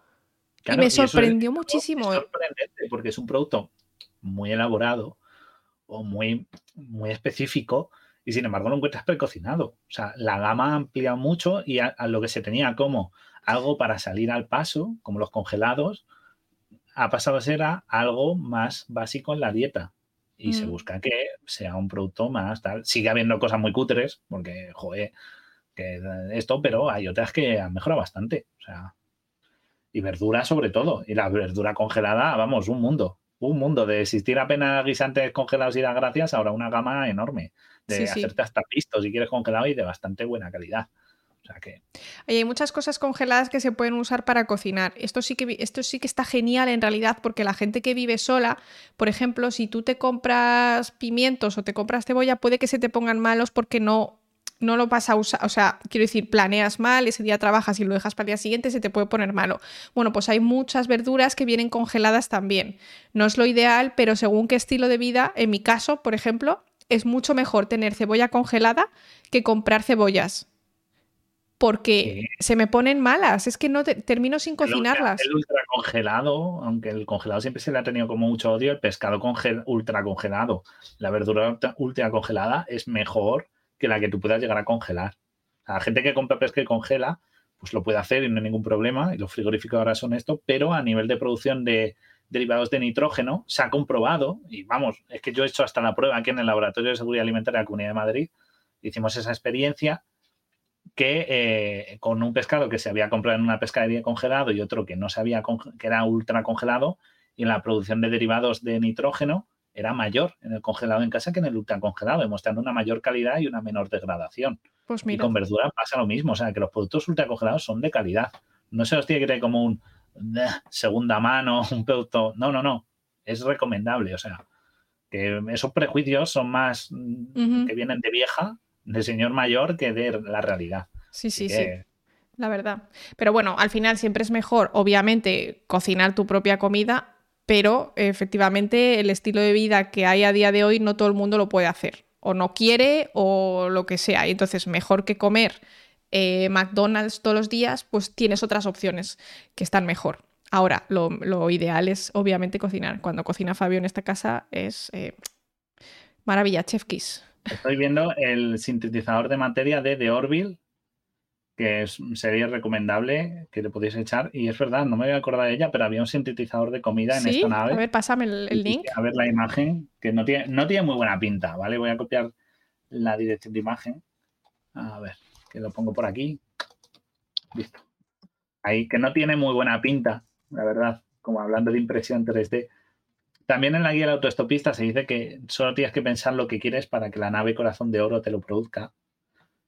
Pero esto es lo que decían en esa película y en ese libro.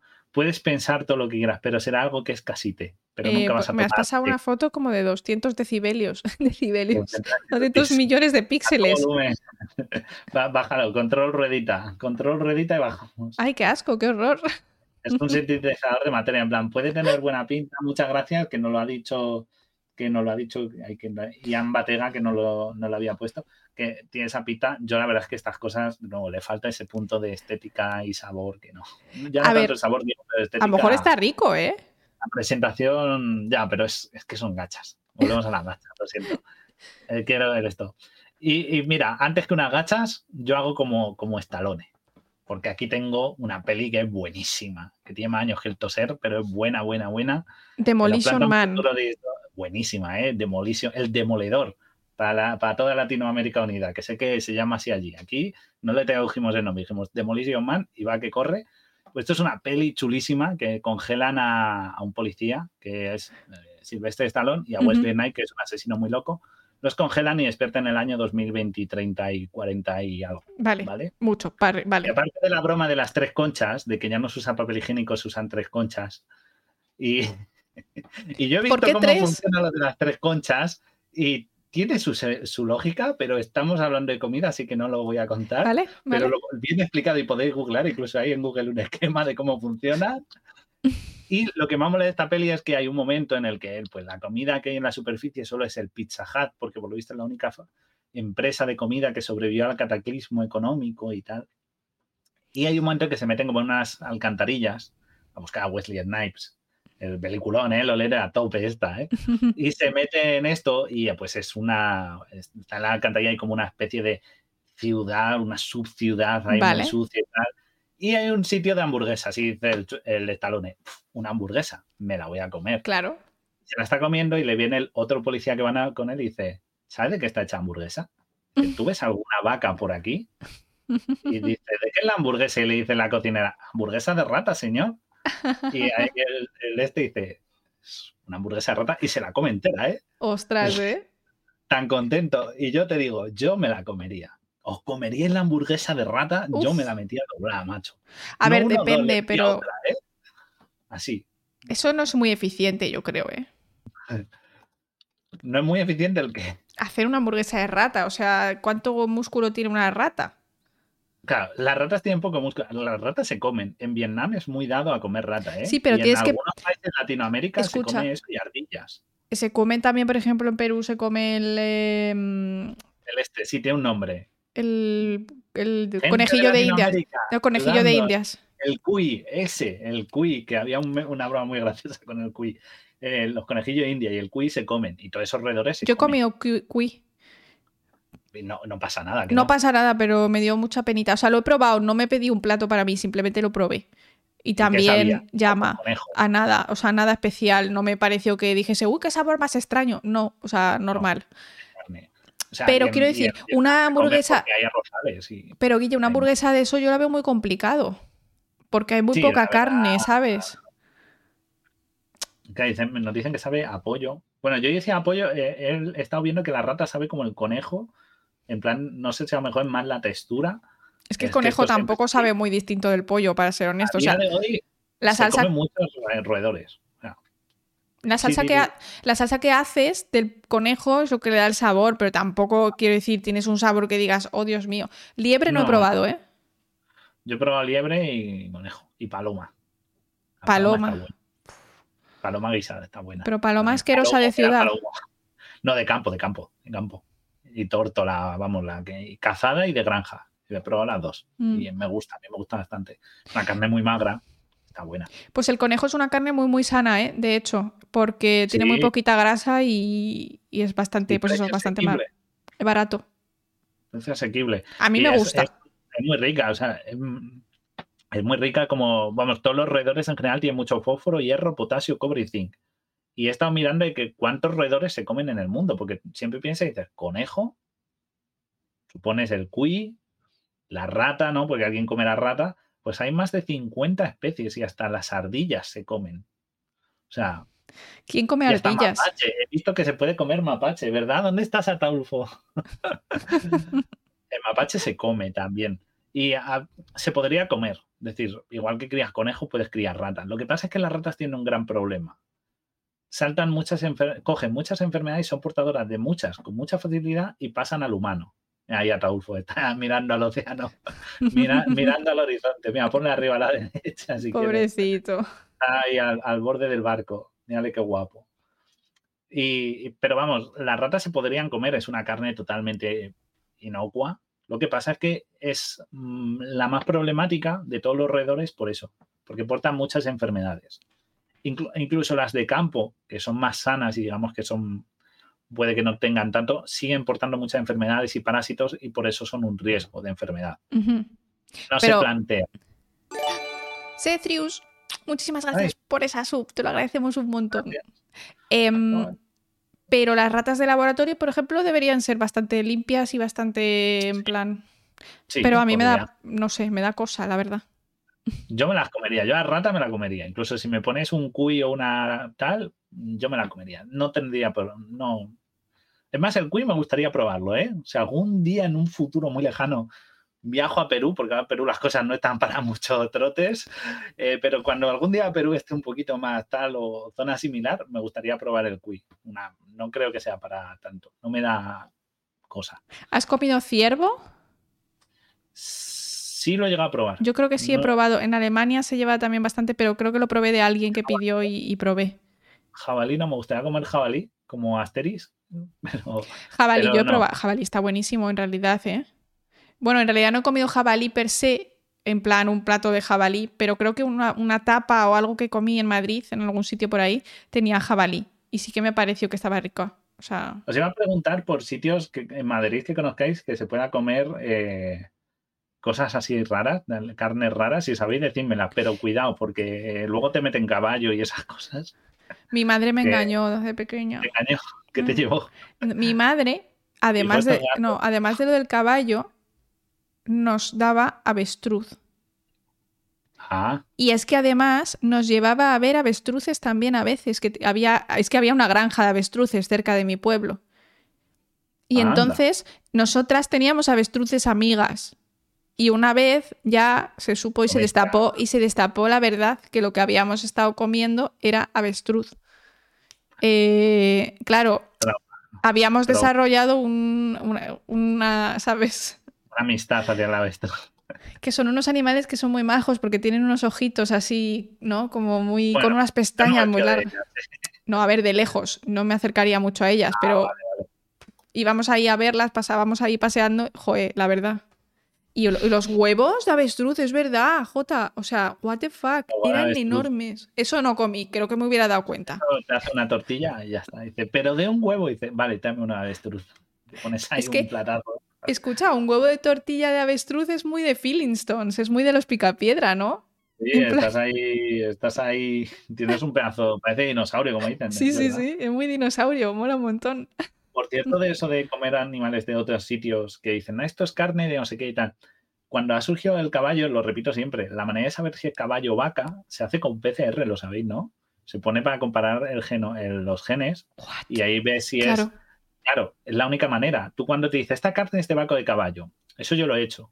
Igual aquí en el Laboratorio de Salud Pública en las prácticas de la Comunidad de Madrid eh, nos lo enseñaron. Ellos tienen unos patrones de los distintos animales, de vaca, caballo, cerdo. Entonces tú cargas los patrones y, lo que haces es preparar la muestra, ¿vale? Con el típico proceso, que si la tritura la carne, le echan los correspondientes, eh, iba a decir radiactivos, no, eh, activos, bueno, activos, los, componentes reactivos. Reactivos, es que no venía palabra, ¿te lo puedes creer que no? Ah, bueno, pues le echas correspondientes reactivos y tal, lo homogeneizas todo y lo echas a correr el gel. Entonces luego compruebas con los patrones y si coincide con vaca es vaca, si coincide con caballo es caballo o con cerdo es cerdo. Entonces, lo que pasa no es malo comer caballo, lo malo es que te vendan caballo a precio de vaca. Claro. Es en la Exacto. O que te vendan. Que te engañen. Vaca vieja y sea buey. o, sea, o, sea, al revés, que te vendan buey y luego sea vaca vieja. No es que sea malo comer vaca vieja, además está buenísima, sino que te están estafando. ¿vale? No, es problema sanitario, es, es una estafa. ¿Vale? Ese es el, problema de esto. Así que si en algún sitio vais y dicen, ay, es carne de avestruz y luego te das cuenta que es pavo, no pasa nada. Que sea pavo. No, te vas a morir. No, a morir. Lo que pasa es que te han timado. Claro. Te dicen, no, esto es buey y es caballo, pues te han timado. No pasa nada. El caballo a lo mejor es de origen totalmente sanitariamente correcto, ¿sabes? Exacto. Los que no tenemos laboratorio, ¿cómo lo comprobamos? Pues teniendo en cuenta que se supone que las, eh, la gente hace su trabajo, ¿no? O sea, que hay eh, agencias, eh, como dice Guille, ¿no? Que están haciendo test y que de vez en cuando pues destaparán a quien haya que destapar y de otra manera pues en estas cosas, en Mercamadrid y todo esto, tú tienes una trazabilidad y una documentación y unos etiquetados que te confirman que todo esto, pero siempre, siempre, como en todo negocio, claro. sector y tal, hay un pirata y un sinvergüenza. Entonces, habrá alguien, sí que verá que dices, la carne de caballo puede ser más cara, pero bueno, te pueden estafar ya no con el animal, sino con esto, como decir, mira, estoy diciendo, vendían carne de Wagyu y a lo mejor no es de Wagyu, es de vaca gallega Claro. Pero te la etiquetan, o lo que hemos dicho antes, te venden ballena y es delfín. Pues yo haría una PCR con genes de ballena, de delfín, y comprobaría. Y ahí el problema es que te están estafando. Claro. No es que sea malo comer delfín. Pero esto es como todo, en realidad. Em, incluso pasa con la fruta y la verdura. Todo el mundo parece que es mucho mejor comprarle al señor que vende en su garaje, que pasa mucho aquí en España, que a mí me ha sorprendido cuando yo he vuelto, me ha sorprendido que esto pase. Yo pueblo. en el pueblo lo hago. Claro, pero en realidad no estás pasando ningún control sanitario, no, no sabe, o sea, por mucho que este señor te diga que es natural, ¿no? Que no le ha echado nada, no sabes realmente, eso te lo puede estar diciendo y, puede ser mentira. Entonces, no, no, claro. Hombre, lo bueno de mi pueblo es que yo le voy a ver el huerto al tío, sé cuál es y sé cuál es su huerto. Ya, pero tampoco, tampoco sabes eh, realmente lo que ha echado, ¿sabes? O sea, que al final eh, sí que es importante que haya medidas de seguridad por lo que por lo que pueda pasar. Es mucho, mejor siempre comprar algo de.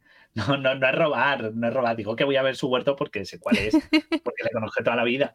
Pero no, no, no me cuesta robarle los tomates, hombre. Se los compro. Pero sí que es verdad que se tiene eso mucha costumbre y es mejor un producto industrial que tiene mucho más control. No sé.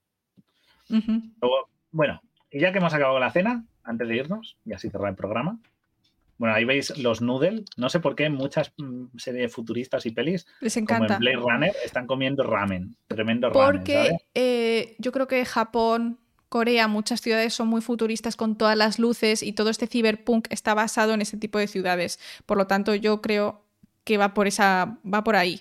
Quizá. La tengo, mira, la de Blade Runner y la siguiente que es la de Cowboy Bebop. Cowboy Bebop, la de, la de live action no está mal, pero regulín. Pero la animación, 20 capítulos de canela fina, ya os lo digo lo podéis ver, qué buenísimo. Mírale ahí, el pobre Spike comiéndose un Insta Ramen que no le da para más porque no ha cobrado ninguna recompensa. Jo, yo comía unos Insta Ramen buenísimos que, de una marca que se llamaba Migoreng. ¿Eso era? O sea, eso, eso era glutamato puro. O sea, 100% de, de, pureza. qué rico, macho. en espacios cerrados. Qué rico. Pero esto era. Eh, como un espacio cerrado de terrorismo. De mercado, de mercado asiático, o sea, venía de Asia. Yo lo compraba en Canadá. Y estaba buenísimo, ¿eh? O sea, estaba eso súper bueno, la verdad. Valía pues unos céntimos, unos dólares y. mí los instant no. Yo prefiero ir a un sitio, el ramen Kagura, y te aprietas en un buen Hombre, claro, yo también.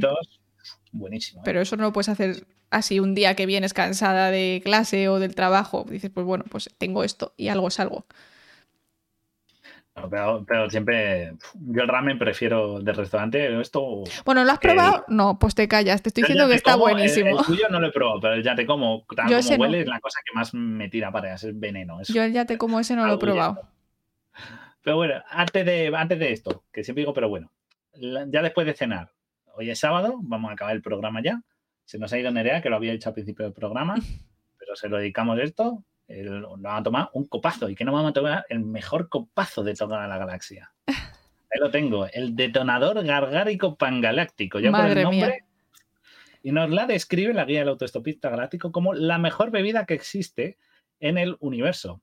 Dice que el efecto producido por una copa de detonador galgárico pangaláctico es como que le aplasten a uno los sesos con una raja de limón doblada alrededor de un gran lingote de oro.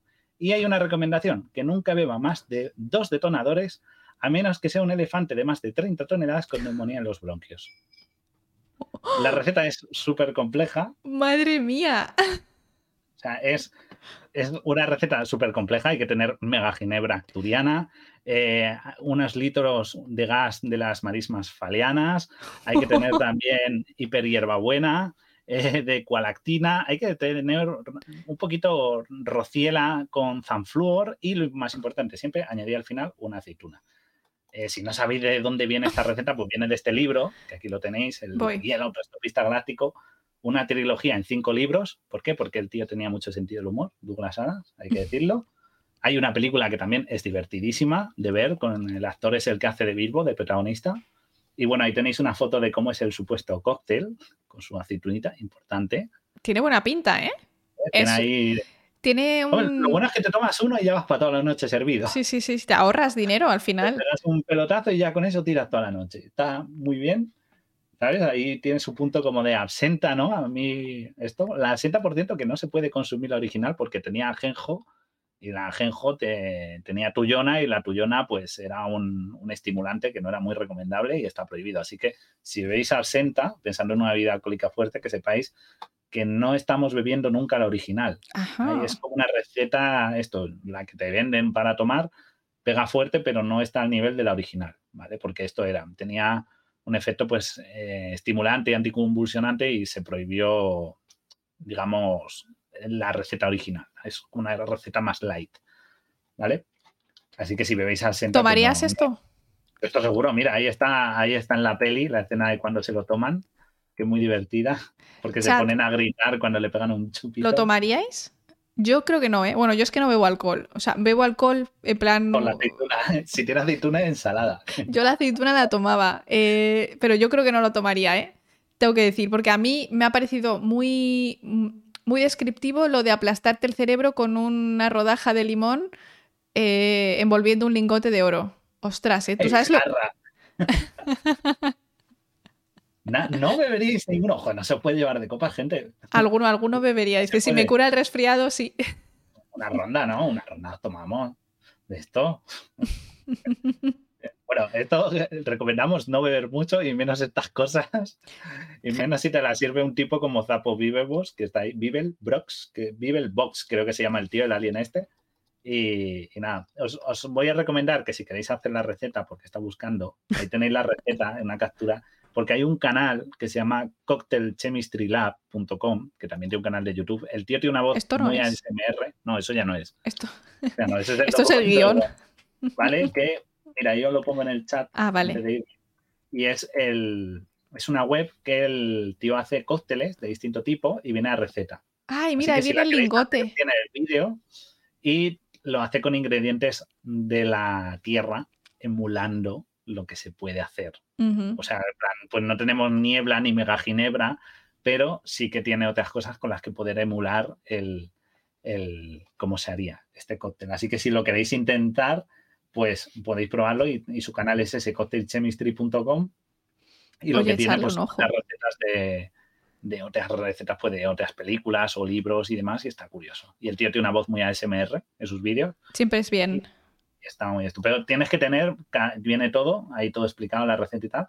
Lo que pasa es que necesitas tener algunas cosas de, de hacer cóctel. Si se te da bien, pues mira. Si os apetece entrar en ese mundo, pues está, está muy chulo. Oye, Guille, estaría genial hacer una fiesta temática en la que pones la película, la ves con tus amigos y luego hacéis los cócteles. ¿Sabes? Eso siempre lo he pensado. ¿Y sabes qué peli haría? ¿Qué, comida de peli me quedo A ver, venga. Con la hamburguesa cajuna de Pulp Fiction, que tiene piña. La hamburguesa dicen que tiene piña. No tiene mala pinta, la verdad. La gran hamburguesa y el batido, eso es mi receta de cine que me quedo yo para mí. Así que no sé cuál os quedaréis vosotros, pero apuntárnosla. Si sabéis de sitios que se coma en Madrid o en otras partes, si os queréis poner, ponedlo, nos lo dejáis en comentarios, no aquí en el, cuando lo resubamos, dejadnos en comentarios sitios así con carnes curiosas y así ya os iré a probar y lo comentaré en la experiencia. pueden ser también no carnes, o sea, pueden ser cosas raras. También, ¿eh? Cosas raras. ¿Tú has ido alguna vez a algún restaurante estos que hacen tipo esferificaciones o cosas con humos y eso? Eso es muy divertido, ¿eh? En Madrid seguro que hay algo. Sí, seguro, pero no de mi bolsillo. Bueno, a ver, para una vez hay cosas. Para vez. Quiero decir, a lo mejor te gastas 50 o 60 euros en una comida y cuando sales dos veces te, te gastas dos veces 30 euros. O sea, hay de todo. Sí es verdad que las hay de 80 y de 100 euros, pero las hay más baratas. ¿Alguien sabe? Porque es que a mí me interesa mucho el diverso este. Este señor tampoco es que me caiga muy bien, pero me parece que hace cosas súper interesantes y me gustaría ir. Pero no sé cómo es de caro. Si no es muy caro, eh, cuando vaya a Madrid lo mismo lo miro, porque a mí sí que me gusta probar cosas muy distintas. En plan, eso, me encantan como sabores que no te esperas o texturas, me parece súper guay. Ay, Matega, me, me habías escrito por primera no lo he visto. Perdona, perdona lo había buscado, pero bueno, he puesto el mismo enlace que me habías puesto tú, sí, sí, lo he visto antes, perdón. Y yo daba, te he visto el link, luego me lo leo, ¿vale? de agroalimentario que me has pasado. Que es que no miro, ya eso no lo veo, ya me cuesta seguir el chat, imaginaos eso, pero, pero tengo en cuenta y le he hecho luego una leída. pues Stritzo, que el diverso es muy caro. Yo montaría un bar y en vez de poner vasos de chupito y de cubata, yo pondría matraces y tubos de ensayo. Eso se vende solo negocio, gente. Hombre, claro. Lo llamamos el laboratorio. Pero de eso hay, ¿no? Yo, solo aquí en Madrid no me suena, pero si hay algún sitio así, yo quiero ir. Yo aquí no me suena. o sea, ¿cómo no va a existir eso en Madrid? ¿Dónde está eso en Madrid? Quiero direcciones, quiero datos, quiero datos, yo quiero ir. Ya me podéis decir dónde que lo montamos. Le hacemos la competencia. Yo quiero ver si hay un bar así, habría que, habría que ir, ¿eh? Dice, ay, pero, pero rollo steampunk y está fuera de España. No, no, no, algo en Madrid, algo en Madrid, algo así como como eso, con matraces, en vez de poner un cubata, dice, me pones un matraz, pum, un matraz de roncola. Además pero está mejor. Te saldría caro.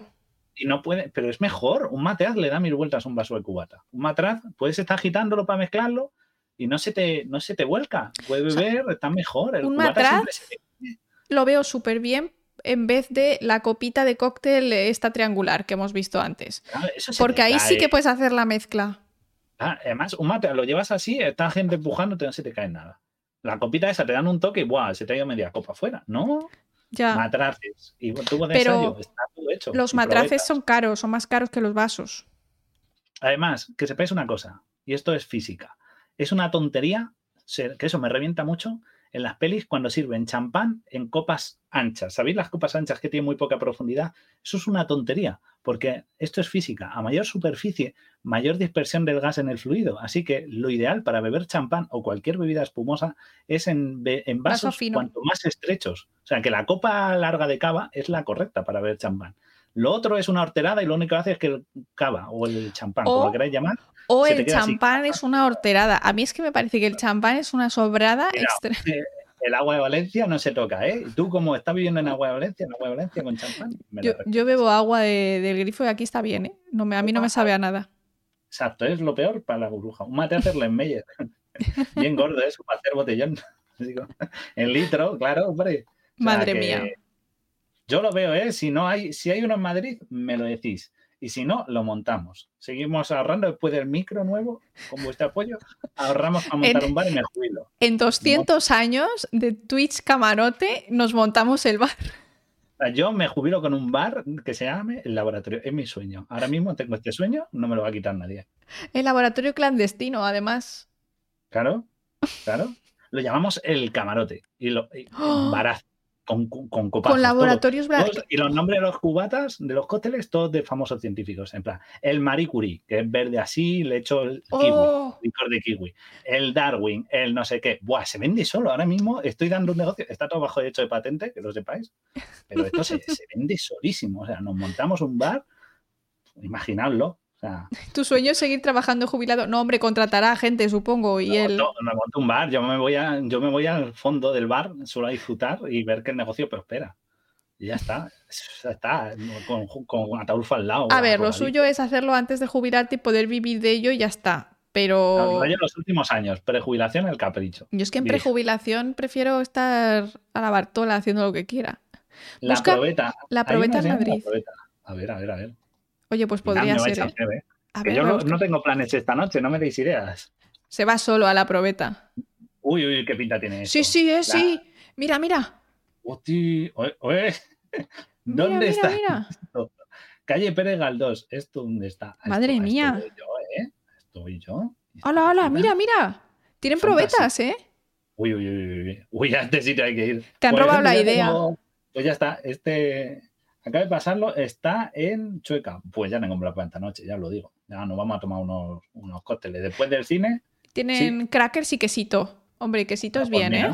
Está al lado de Gran Vía. Pues mira, ni tan mal, no me pilla mal. Pues. Todos pues ya dónde vives. Venga. Ya me habéis hecho plan. ya me había arreglado la tarde-noche. Guille, ¿qué, pues llevaría, ¿qué llevaría mi cóctel fluorescente de Laura Fluorescencia? Laura Fluorescencia. ¿Qué llevaría el cóctel de Laura? ¿Qué le harías a mi cóctel? Difícil, ¿eh? qué, difícil. Le pondría naranja, creo de base. Así como el la parte dulce sería zumo de naranja natural. Me gusta. Así, no, no licores de estos de dar sabor, no, no. Zumo de naranja natural. Y yo creo que le pondría, como no te gusta mucho beber, pero algo así. Eh, yo creo que el vodka, que huele mucho, le echaré un poco de vodka, algo tipo un destornillador, pero le añadiría algo extra. No sé qué se me ocurriría. A lo mejor un colorante o algo. No sé. O quizás. Adornado con una flor. Hielo seco, hielo seco para que le oh. saliera vapor. Vapor blanco, ¿sabes? Eso sí, mola. Eso mola un montón. Un poquito de hielo seco trituradito para que le salga vapor. Eso molaría. ¿Y el tuyo? ¿El de Guille y el mapache? Roncola, clásico y funcional, para que no nos vamos a preocupar. Algo así. Roncola. Funciona bueno, no falla. Está muy bien. Bueno, gente, pues nada, eh, es la hora de comer. Yo ya no me aguanto más, o sea, estoy totalmente desnutrida eh, hoy. Mm. Necesito comer. Exacto. Así que venga, que tienes los macarrones, yo tengo costillas. Uy, qué rico. nos vamos ya. Vale, gente, muchísimas gracias por estar. Gracias, también por las, eh, por, iba a decir por las follow, por los follow, por, las, las subs, que no me, que, me estás hablando a la vez que hablo y si no puedo hablar. el cerebro no me funciona. Y gente, nada, nos vemos el martes, eh, como siempre aquí en las noticias, aunque antes voy a estar en Spanish Revolution, ya sabéis, con Marina, hablando de las noticias científicas de la semana y luego venimos aquí a hacer nuestras noticias tranquilamente como siempre. Así que nada, hoy nos vamos